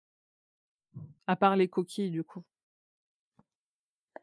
Bah, moi, j'ai pris conscience de ça surtout en écoutant le podcast, heu, Roi Steven. Parce que ça m'avait pas ça m'avait pas choqué plus que ça. Enfin, je devais le le remarquer, mais bon, là, je le regarde, ah tiens, je voilà, je tic et ensuite je passe à la suite. Pas plus que ça, personnellement. OK. Bah, en fait, à peu près pareil pour moi, où j'avais déjà remarqué des trucs comme ça et comme n'ayant pas d'espace de discussion avant, je je m'en rendais Mmh. pas compte, mais mais typiquement, justement, le le fléau, le personnage de Nick, bah, la première fois que j'ai vu la mini-série, j'ai fait: «Mais putain, il est noir dans Mmh. le bouquin, pourquoi il est plus noir dans la série?» et en fait, pas du tout. Mais ça, j'en avais jamais reparlé jusqu'à ce qu'on fasse les les les épisodes dessus. Donc c'est vrai que ça fait, heu, ça ça fait quand même un choc de se dire que c'est tellement traduit avec le cul que tu le le personnage, il il est pas de il est il comment dire? Il il est pas comme il est, quoi et c'est pas son enfin, je sais même pas comment le dire, c'est pas lui. Tu te fais une image parce que c'est quand même important dans un livre de te faire une image dans ta tête du personnage Ouais. et à la fin, c'est c'est pas du tout ça. Ça n'a aucun rapport avec l'image qu'avait l'auteur en tête au moment où il te décrit où il te décrit quelqu'un. On parle pas du pistolero, hein. Oh là là. Mais marrant parce que cette histoire de Nick, c'est revenu, comme quoi le le fait que Nick, serait noir, c'est, revenu avec la nouvelle adaptation qui qui est qui est sur Starzplay là en France et qui est passée sur CBS aux États-Unis, à dire: «Mais pourquoi il s'acharne, à prendre un acteur blanc pour jouer un personnage noir?» du coup, on est obligé de rappeler, bah, non, en fait, c'est, le traducteur qui a fait de la merde et c'est derrière, les éditeurs qui une fois que tu veuilles sortir le livre rapidement et que du coup tu fasses une première mauvaise version, pourquoi pas? À la limite, tu te dis: «Un livre, ça va devenir comme un téléphone où il faut pas prendre les premières sorties parce que, ils ont voulu le sortir vite et du coup, il y a des trucs qui veulent qui vont améliorer» et comme pour un téléphone, la batterie, elle tiendra mieux sur ceux qui vont être produits 6 mois après, tu dis peut-être que pour un livre, la deuxième impression, elle sera meilleure parce qu'ils auront ils auront pris plus de temps pour relire. Mais, moi, c'est peut-être ça qui me tue le plus, ouais, c'est que pourquoi ils rééditent pas les les les les Ouais. fautes les plus grossières, les plus graves comme ça? Autant il y a des livres qui sont traduits, le style il est pas le même que l'auteur et le le c'est plus lourd, où on te dit que ça ça correspond pas à l'original, mais le le sens reste quand même globalement le même. Là, c'est quand même il y a des moments, on arrive à des non-sens, des personnages qui sont vraiment mal nommés, qui te flinguent la compréhension de de de chapitres. Des erreurs de date aussi. Enfin, dans ça, en effet, il y a un un Bill qui se transforme en Ben. Donc à un moment donné, tu as un personnage qui est pas dans la conversation qui apparaît et qui repart. Et tu as aussi, ex j'avais encore un autre exemple en tête de choses comme ça qui sont, heu, complètement illogiques. Si, oui, ben, dans Le Fléau, où tu as un 2 septembre qui se transforme en 2 décembre. Tu dis alors que c'est une date importante parce que c'est une date à laquelle il va se passer quelque chose. Donc King, il fait ce qu'il fait toujours, il annonce qu'il va se passer un truc le 2 septembre, sauf qu'en VF, c'est marqué 2 décembre, pour aucune raison. Tu as des choses comme ça qui sont faciles à corriger. Après, en effet, quand tu as plusieurs traducteurs, réussir à harmoniser, c'est un peu compliqué. Mais j'ai du mal aussi à comprendre pourquoi il y a pas de, réimpression avec, heu, avec relecture, heu, ou ne serait-ce qu'il faudrait que, heu, que les personnes je sais pas si je pense c'est Albin Michel qui est détenteur des droits en France de la plupart des livres de King, il faut qu'il regarde le groupe Facebook et le serveur Discord, non? On va les relever Mais pour les mais ça qui est, mais c'est ça qui est qui est tuant parce que c'est quand même c'est pas même s'ils se disent que justement, bon, quel que soit ce qui marque, ça va se vendre, c'est dommage de pas faire cet effort. C'est quand même un auteur reconnu. C'est vraiment un manque de respect au final de de faire de laisser passer des erreurs pareilles. Et pour l'auteur et pour les fans. Moi, c'est ça qui me met le plus en rage, c'est vraiment prendre les fans pour des pour des vaches, quoi. C'est, heu, de dire: «On vous sort un truc, heu, vite fait, que vous allez payer une fortune et que et qui est même pas fidèle, à l'intention de l'auteur». Parce que c'est ça aussi, en fait, au-delà des coquilles, heu, quand il change, une couleur de peau ou, une intention, sexiste et qu'il devient, tu c'est de l'interprétation, c'est plus de la traduction, quoi. Mmh. Est-ce que, justement ces traductions, nous en français, bon, bah, on voit qu'il y a des coquilles ou des erreurs carrément de traduction. Est-ce que dans d'autres pays, au niveau de la traduction, il y a eu aussi des erreurs ou, c'est vraiment que chez nous? Je t'avoue, aucune idée. Ça vaudrait le coup, que je pose la Par pour le question. fléau, par exemple? Pour la date, tu vois, du fléau, faudrait regarder dans une édi même si on comprend pas, au moins on comprend la date, quoi. Donc peut-être vérifier, Ça ou que je pose la question directement, il y a Stephen King. Brasil qui m'a retweeté l'autre jour, parce qu'on s'auto-suit. Je sais plus sur quoi ils m'ont retweeté, des fois je m'amuse à les retweeter aussi quand Ah oui, on en a plein dis: «Je de on a pourrais» plein de comptes, de Stephen King, de pays différents qui nous suivent Ouais. aussi sur, sur Insta surtout. En vrai, on pourrait mener une enquête et leur, envoyer un MP et leur dire: «Est-ce que vous aussi, il y a des problèmes de traduction dans votre pays? Est-ce qu'il y a des fans qui vont qui vous font remonter des coquilles ou des mauvaises interprétations?» Ouais, carrément, c'est une bonne idée. On va mener l'enquête. Moi, j'avais une question par rapport à la VO justement. Pour ceux Ouais. qui voudraient, bah, démarrer King en VO, est-ce qu'il y a un bouquin que vous recommandez qui est plus accessible que qu'un autre ou peut-être des nouvelles ou je sais pas? Alors il y a Araps qui a fait, une collection, qui est super, qui est une collection pour apprendre à lire en anglais, où ils ont plusieurs, romans classiques, romans de tout style et ils ont des King, je crois qu'ils ont Misery, je crois qu'ils ont Dolores Claiborne, ils doivent avoir La Ligne verte. Ils en ont plusieurs comme ça, en fait, c'est des romans anglais et tu as des lecture. Donc tu as la traduction des mots de mots difficiles et tu des, mmh, ils t'expliquent les contextes aussi. Donc tu as des traductions de Mmh. mots-clés, des explications de contexte, tu des aides à la lecture et vu que c'est des romans courts et qui sont en plus, ça peut être facile de peut-être essayer de lire un roman dont on a vu l'adaptation et qui soit pas trop long. Donc Mmh. ouais, si on veut un Misery, un La Ligne verte, ça peut être pas mal OK. et je sais aussi, moi, ce qui m'aide beaucoup, c'est je lis sur liseuse aussi comme Thomas et et du coup, tu as des dictionnaires intégrés, donc tu peux Ouais, ouais, ouais. surligner un mot et avoir la traduction. Exact. Après, elle utilise beaucoup d'argot, donc des fois tu Kobo, il me dit: «Je connais pas». Bon, bah, je vais. Heu, je voulais revenir, quand on parlait sur, comment il nous a influencés et quelle image, ça renvoie de nous, quand on dit qu'on est fan de King ou pas. Et qu'est-ce qui fait qu'on est fan de King? Moi, il y a une chose que je retrouve beaucoup, que je retrouve notamment dans les interviews, c'est en fait, il explique qu'il a une imagination débordante et que d'écrire ça, c'est sa façon de l'extérioriser et que donc de lire de l'horreur ou de lire des trucs difficiles, c'est une façon aussi d'extérioriser des craintes qu'on a, des, heu moi, j'ai un gros problème sur mon imagination, c'est que je ne peux jamais m'empêcher de penser au pire et que quand je suis dans le métro à Paris, je m'assois jamais devant une rambarde parce que je me dis que si le métro, il se prend un métro qui est devant, je suis projetée contre la rambarde et donc j'ai plus de chances de me blesser gravement là, que de rentrer dans la porte qui est un peu plus loin. Enfin, j'ai tout le temps plein de trucs comme ça en tête et c'est quelque chose que j'ai l'impression de retrouver dans ses livres. Donc ça me fait du bien parce que ça ça lui donne une certaine logique et ça ça l'extériorise d'une certaine façon et lui, c'est comme ça qu'il l'interprète, en fait. Le fait que les gens aiment l'horreur, c'est une façon d'extérioriser, des formes d'agressivité qu'on peut avoir, des peurs qu'on a, et est-ce que vous, vous avez, vous avez ce truc-là d'essayer de trouver, un lieu sûr pour des craintes qui sont réelles, un peu comme il dit? Ou est-ce que pas du tout, c'est juste, c'est juste marrant de lire ça? Mmh. J'avais jamais réfléchi, mais effectivement, ça c'est c'est intéressant ce que tu dis parce que je me rends compte que j'ai peut-être une imagination un peu trop flippante par Mmh. Mais pareil, la rambarde du métro, enfin moi je même, les les quais de métro, je vais jamais trop loin parce que je me dis: «On peut il y a quelqu'un derrière moi qui va me pousser sur Ouais, le quai» ou un truc, voilà, ouais, normal quoi. toujours. Ouais. Le couteau électrique est posé, dans ma cuisine, bah, voilà, il va partir il va partir tout seul, il va assassiner tout le monde c'est toujours le pire, mais mais j'ai des rêves aussi un peu un peu flippants aussi régulièrement. Peut-être que suis King, Mmh. contribue à à évacuer un peu tout ça. Sur les rêves, moi, j'ai cette réflexion, on me dit, «Tu fais des cauchemars parce que tu lis King». Je fais: «Bah, déjà non, parce que c'est pas de l'horreur, arrêtez» et ensuite, non, au contraire, c'est en fait, c'est presque rassurant et on rejoint ce qu'on disait tout à l'heure sur, avec internet, on a trouvé aussi des gens qui sont fans de King.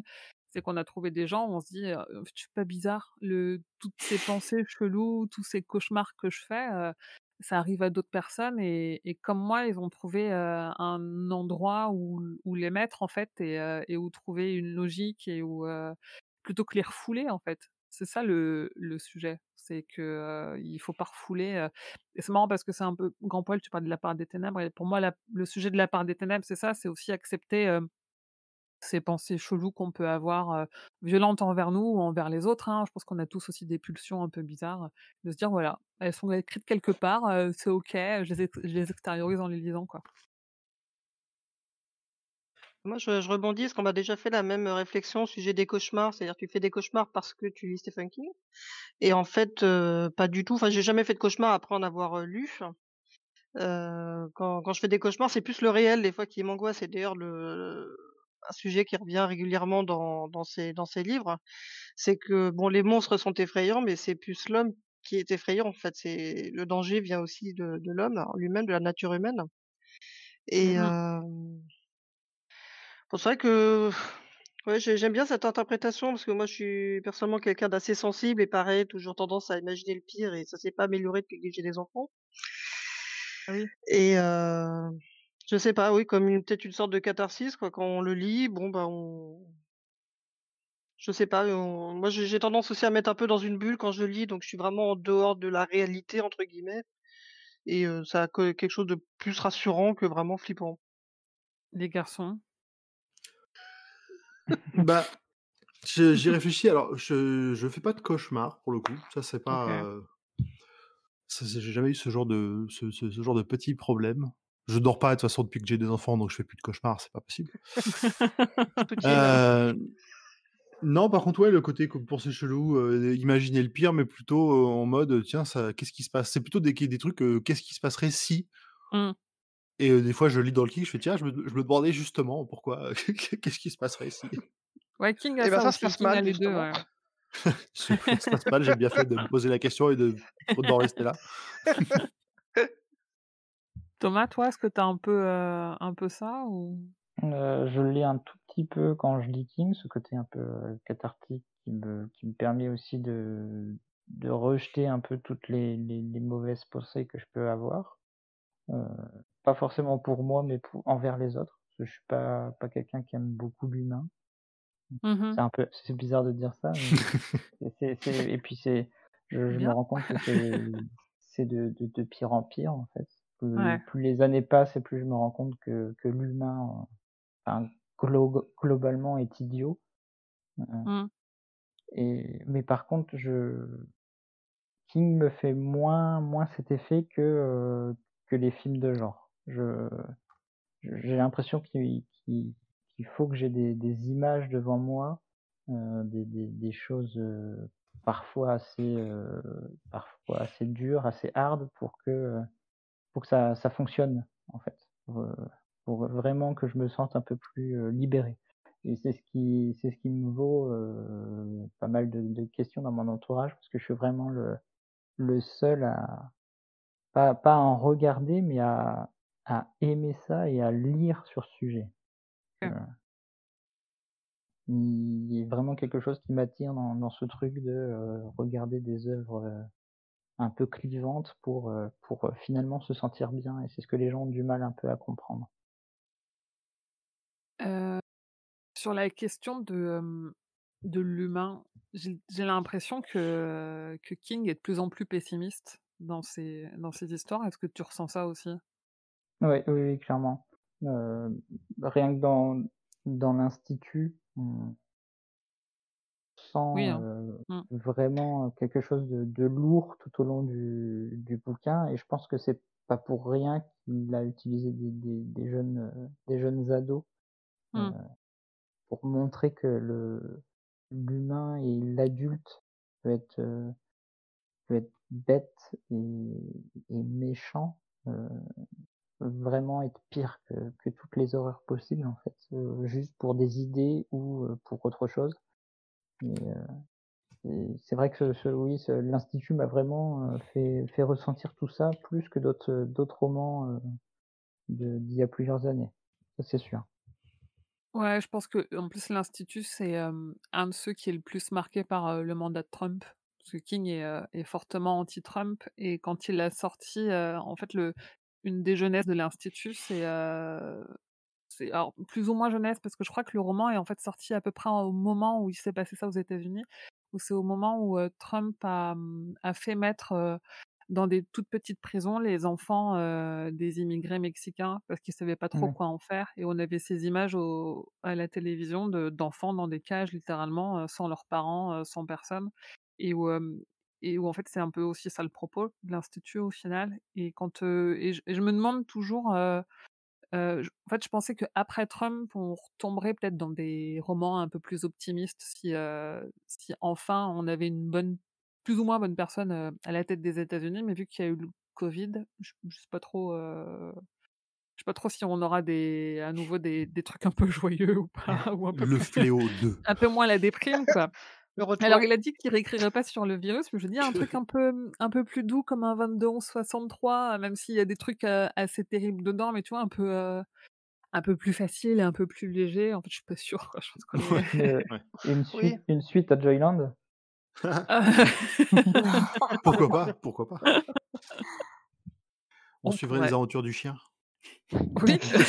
le costume du chien qui prend vie. J'ai une dernière question pour vous, qui est sur, on peut pas parler de King et on a on a déjà un peu abordé le sujet sur, les adaptations. quel rapport vous entretenez avec les adaptations, qu'elles soient, ciné, télé, jeux vidéo, enfin il y a pas trop jeux vidéo ou jeux de rôle, mais théâtre, peu importe, sous quel format? Est-ce qu'il y en a Démon trop? du maïs, c'est le super. dessert Lequel? Lequel des 12?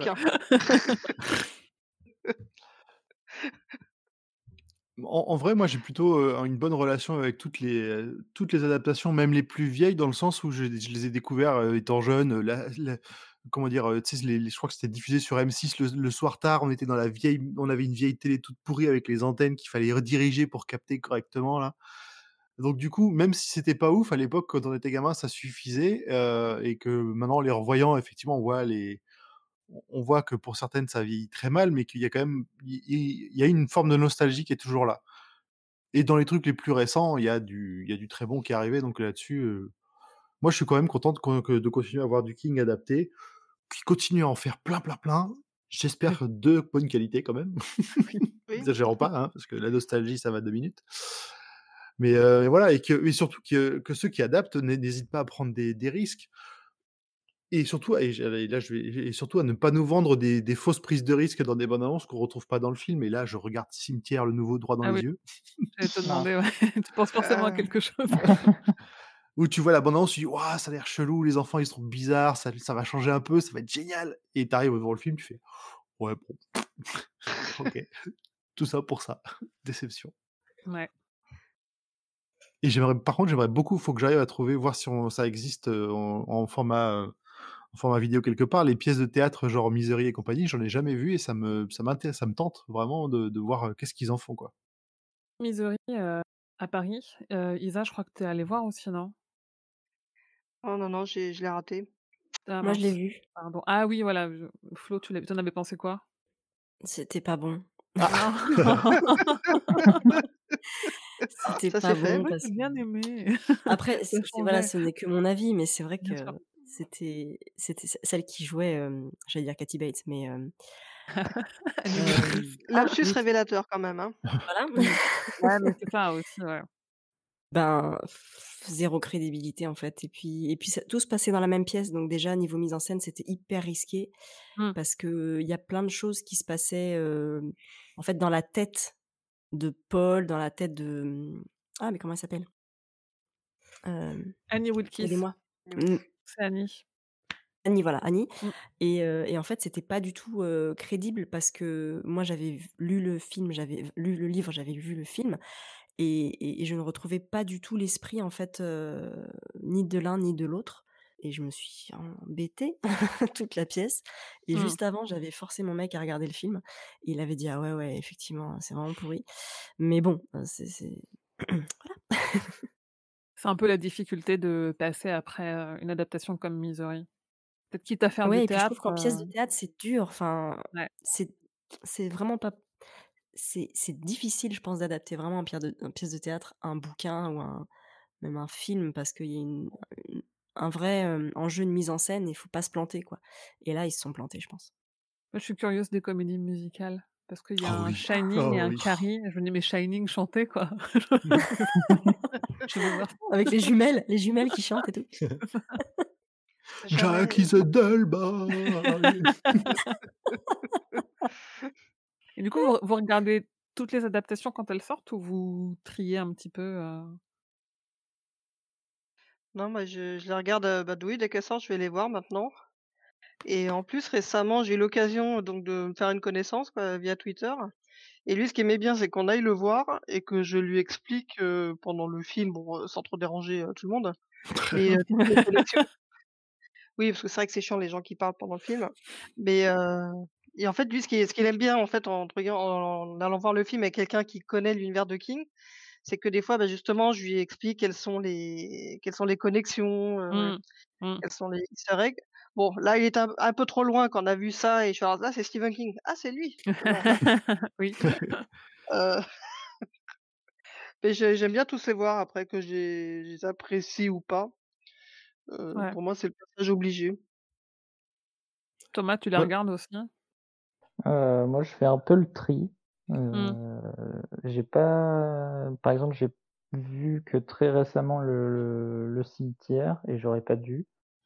La la nouvelle version, je veux dire, hein, Mmh Ouais, j'aurais j'aurais clairement pas dû et C'est en fait, heu, décevante, ouais. c'est et heu, la la dernière fois où j'y suis allé vraiment le le jour de la sortie, c'était pour le le la 2e partie de ça et j'ai été très déçu. Heu, parce que j'ai pas retrouvé l'ambiance qu'il y avait dans le dans le 1er épisode. J'ai trouvé enfin, j'ai trouvé le l'ensemble assez moyen au final Mmh. et du coup, ça m'a ça m'a un peu freiné sur, les autres adaptations. Et c'est pour ça que j'ai vu Doctor Sleep un peu sur le tard. J'ai dû voir dans les dernières séances et j'aurais j'aurais dû le voir plus tôt parce que c'est vraiment un film qui m'a vraiment, plu et marqué parce qu'il y a le le cinéaste derrière a vraiment vraiment quelque chose pour lui, a vraiment un style. Et après je trouve que King, heu, trouve un un renouveau dans ses adaptations dans dans tout ce qui est séries télé. Je trouve qu'il y a un peut-être un peu un un plus un plus grand soin apporté dans certaines.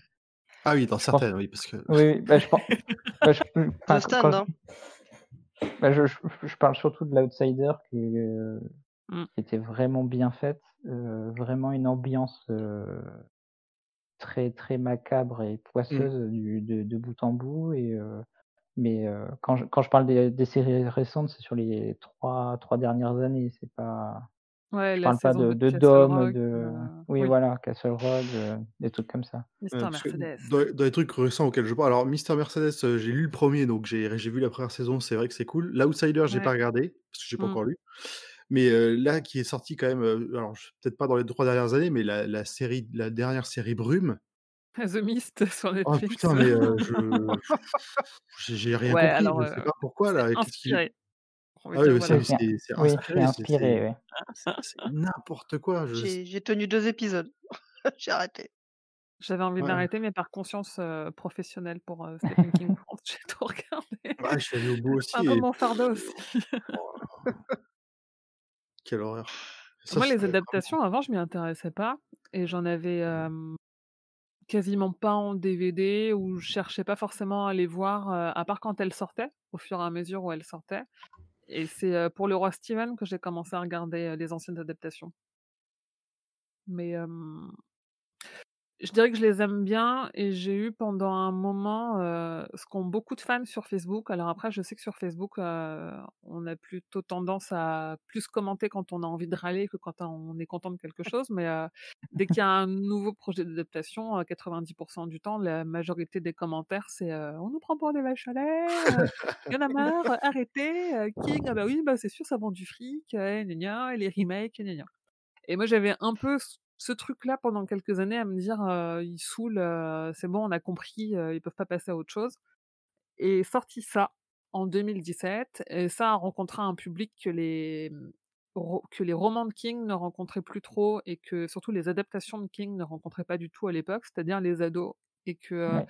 après ça, peut-être que tu l'as constaté aussi Thomas en librairie, moi j'ai eu des quantités, mais vraiment des quantités de jeunes lecteurs et lectrices qui soit ne lisaient pas du tout de King ou soit ne lisaient pas du tout carrément, qui ont adoré le 1er chapitre de ça et qui ont envie de lire et qui ont commencé à suivre tout ce qu'il faisait sur les réseaux sociaux et à me demander j'ai lu ça, j'ai adoré, j'ai jamais lu de King, qu'est-ce que je pourrais lire d'autre? Ou alors je lis pas trop et tout, j'ai lu ça, c'était trop bien, quels autres auteurs vous me conseillez? Et je me dis en fait les, mmh, les adaptations elles servent en deux aspects. Ce premier aspect qui du coup peut être une porte d'entrée à l'univers de King et un deuxième aspect où, où quoi qu'il arrive, même s'il y a beaucoup de raccourcis qui sont faits, qu'on retrouve pas toute la profondeur de ces romans, ça reste, si on veut essayer de comprendre un peu les thématiques qu'il traite, et des très bonnes adaptations qui peuvent faire le job quand on n'aime pas lire et, c'est pas grave, hein, tout le monde n'est pas obligé d'être un lecteur ou une lectrice. au moins pour essayer de comprendre pourquoi tes proches aiment King, il y a des adaptations qui sont cool à regarder pour ça, quoi. Du coup, je sais pas Thomas si, si tu as eu une vague aussi de nouveaux lecteurs et nouvelles lectrices, après des adaptations à succès? bah, je je suis pas je suis pas libraire depuis très longtemps, donc j'ai pas eu l'occasion d'avoir, une, une adaptation qui a donné envie aux aux aux plus jeunes de de lire King. Par contre, je m'en suis aperçu quand même, lors de de l'avant-première de la première partie de ça, mmh. où, la salle était remplie et elle était remplie de de jeunes, je pense la la la majorité était entre 18 et 20 ans. certains étaient même venus, déguisés, avec les ballons ou avec le ciré jaune. Et j'avais toute une toute une ligne à côté de moi qui était en train de discuter de de du film, enfin qu'ils voulaient, penser voir. Et du coup, on a discuté et en fait, je me suis rendu compte que, euh, ils venaient pour le film sans connaître, King derrière. OK. Ils n'avaient pas conscience que derrière, c'était un un roman de de plus de 1000 pages qui était enfin qui était, qui était célèbre et qui était, adoré par, par les lecteurs, en tout cas par les fans de King et ils n'avaient pas conscience de ça et je c'est le bon côté de de toutes ces adaptations qui parce que oui, ça ça a apporté une nouvelle, euh, une nouvelle fraîcheur à King et euh, un nouvel intérêt pour lui. De toute façon, ça se ressent. Euh, depuis ça, il y a plein de plein d'adaptations qui reviennent sur le devant de de la scène comme, Marche ou crève, qui qui a longtemps été, dans les dans les petits papiers et qui, maintenant, revient en force et d'autres encore qui, qui risquent d'arriver dans les prochaines années. Hein. Maintenant, King est revenu un peu à la mode, mmh. euh, à Hollywood en tout cas.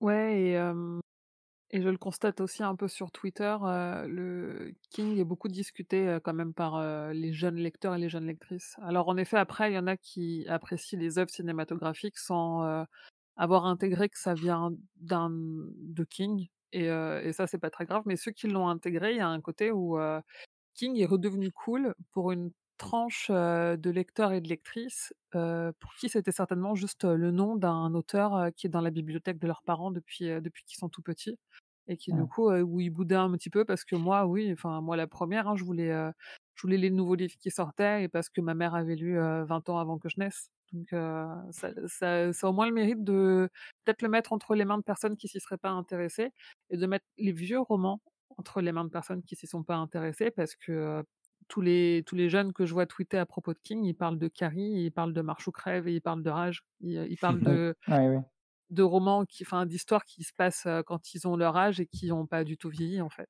Et c'est aussi une des forces de King, c'est de faire des trucs qui sont assez intemporels.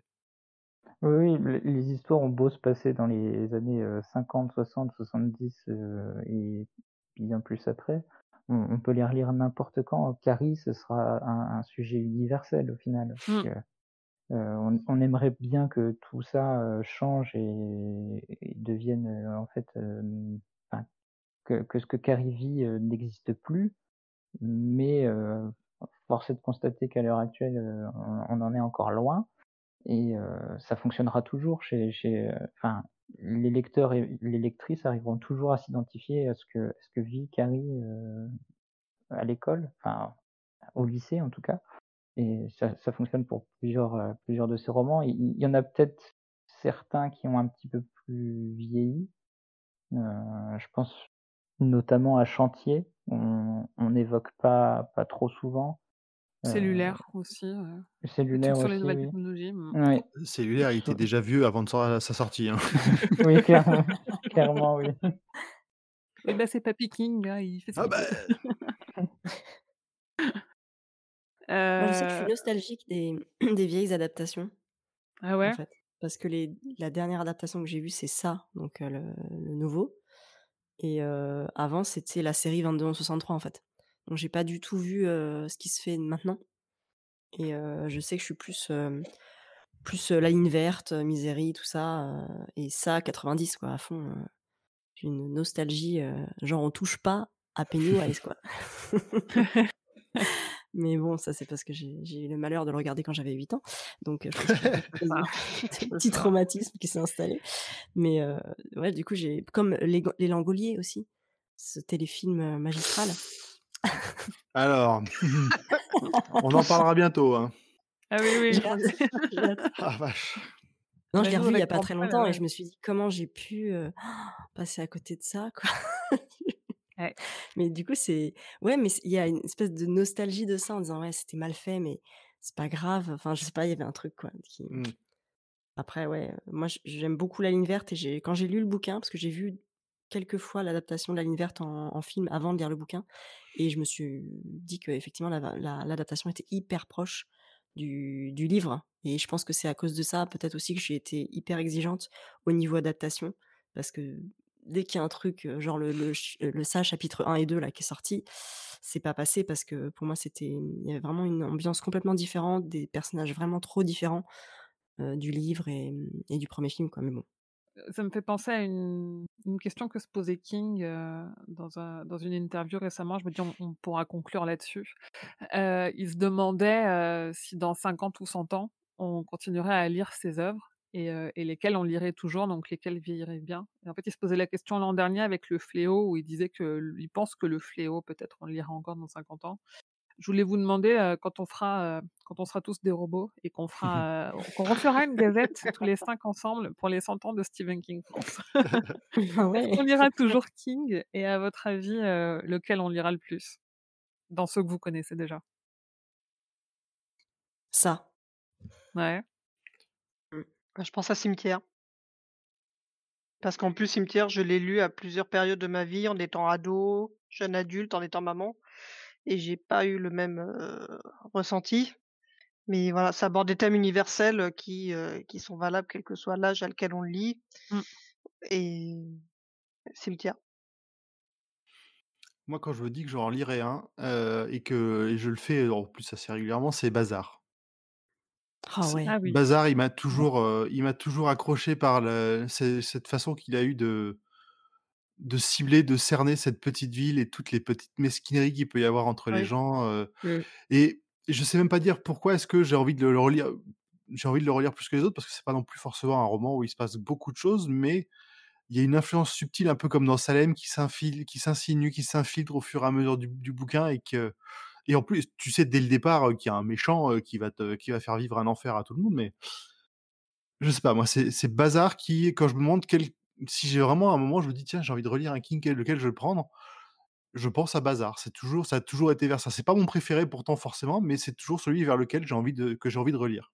Ouais, c'est marrant parce qu'en plus, c'est pas ton préféré. Ouais. Mmh. OK et toi, Thomas? Heu, bah, comme Isa, j'aurais bien dit Cimetière pour, heu, pour ses thèmes universels et parce qu'il m'a touché, heu et mon mon côté pessimiste me dit que, heu, l'hi l'histoire de Dolores Claiborne risque, enfin, d'être encore, heu, Ouais. actuelle dans dans 100 ans, Ouais. malheureusement. Il y a plein de thèmes, en fait, qu'il aborde qui sont très actuels, heu et qui peuvent se relire, heu, plein de fois en selon les périodes historiques peut-être qu'on va retraverser, je pense. Mais genre le covid, hop, le fléau. Bah, ouais, du coup, moi, c'est mais du coup, c'est ma réponse, quoi, c'est Le Fléau. En plus, Le Fléau, c'est facile même sans être en période de covid vu que de toute façon, ils reviennent, à 0 parce qu'il y a plus de nouvelles technologies. En fait, tu peux tu peux être avancé technologiquement, heu, si tu as 99% des gens qui meurent et que tu as plus d'électricité, on est tous pareils que ce soit aujourd'hui ou ou il y a 200 ans, quoi. Donc donc je me dis: «Ouais, moi je moi je choisis Le Fléau». Je l'ai bien en plus. Mmh. OK, ben, merci, merci pour ces presque 2 heures que nous avons passées ensemble, tous les Mmh. 5. On va refaire un tour de table. je mettrai vos, infos en description de l'épisode et sur les réseaux sociaux. Mais on va refaire un tour de table si Isa a retrouvé l'adresse de son C'est ton moment. Déjà, tu, vas retirer cette caméra parce que j'étais en train de chercher justement l'adresse. bon, c'est la fin vite, faut que je retrouve l'adresse, putain. et si tu veux, on commence par Flo. Flo, dis-nous où on peut te retrouver. Ouais, donc bah, sur Instagram, c'est Flow Books et mmh sur WordPress, aussi, Flow Books pour le blog. OK. Thomas? ben, moi sur, Instagram, Twitter, c'est Thomas Books et sur le blog, c'est Thomas Books aussi. Sans H en plus, non? Sans H, ouais. ouais, c'est ça, OK. Grand poil, toi, c'est ta voix qu'on retrouve? Oui! donc, on retrouve ma voix dans trois podcasts différents. Donc, Le Roi Steven, euh, façon, maintenant, les recherches nous, amènent, nous retrouvent, c'est cool. Google est notre ami. Doctor Watt, pour si vous aimez bien Doctor Who, ou si vous avez envie de découvrir Doctor Who, parce que c'était aussi le but de faire une passerelle vers les, gens qui, ont, qui sont restés un peu réfractaires à ça, pour essayer de les convaincre un petit peu. Parce que mmh c'était pas forcément, c'est pas forcément un, goût acquis, le kitsch des, des débuts. Et TGCM, donc c'est du, c'est du, du, mmh, du, jeu de rôle, donc ce qu'on appelle de l'actual play, où on diffuse des parties de, de jeux de rôle qu'on a fait. On a fait, là, on a fait une, on a diffusé du, Black Sad qui était vraiment très, très, très marrant. Je prends une petite voix comme ça pendant tout le long qui fiche tout le monde. donc voilà, c'est à chaque fois plutôt, plutôt drôle. Ok. Isa, c'est ton moment. C'est maintenant. Les projecteurs sont Pas de pression surtout. Parce que je suis sur, sur Twitter, Isali, sur Instagram, la petite Isali, et mon blog, pareil, la petite Isali sur, sur WordPress. Ok, super. Ben, merci beaucoup, tous les quatre, d'avoir participé. J'espère qu'on. Tout l'honneur était pour nous, je dirais. c'est chouette. Merci à toi. de discuter avec vous. Ça nous a bien fait plaisir d'être là. J'espère qu'on refera ça bah, dans 10 ans. Hein. Je vous donne pas rendez-vous sur la place des grands hommes, mais pour, finir sur une référence un peu nulle. Merci beaucoup. et quant à nous, chers auditeurs et auditrices, il y a quelques petites surprises pour les 10 ans de Stephen King France, notamment un grand concours et un goodie exclusif en édition limitée, mis en vente uniquement sur le Tipeee. Je vous remets toutes les informations en description. Pour le reste, c'est comme d'habitude, vous pouvez soutenir cette incroyable aventure et m'aider à financer des projets en donnant quelques euros au Tipeee et en partageant les contenus autour de vous. Vous pouvez aussi rejoindre les autres fans de King sur Twitter, Facebook, Instagram et sur le serveur Discord. Je remercie le label Podcut et notamment Julien qui a fait prendre à Stephen King France une autre dimension en me poussant dans l'aventure du podcast. Allez écouter les autres podcasts du label Podcut sur euh, podcut.studio. En plus, vous y retrouverez la voix de grand poil dans plusieurs autres podcasts. et je vous dis merci et à bientôt, fidèles auditeurs et auditrices. Que vos journées soient longues et vos nuits plaisantes. Merci tout le monde. Merci. Merci. Merci. Merci.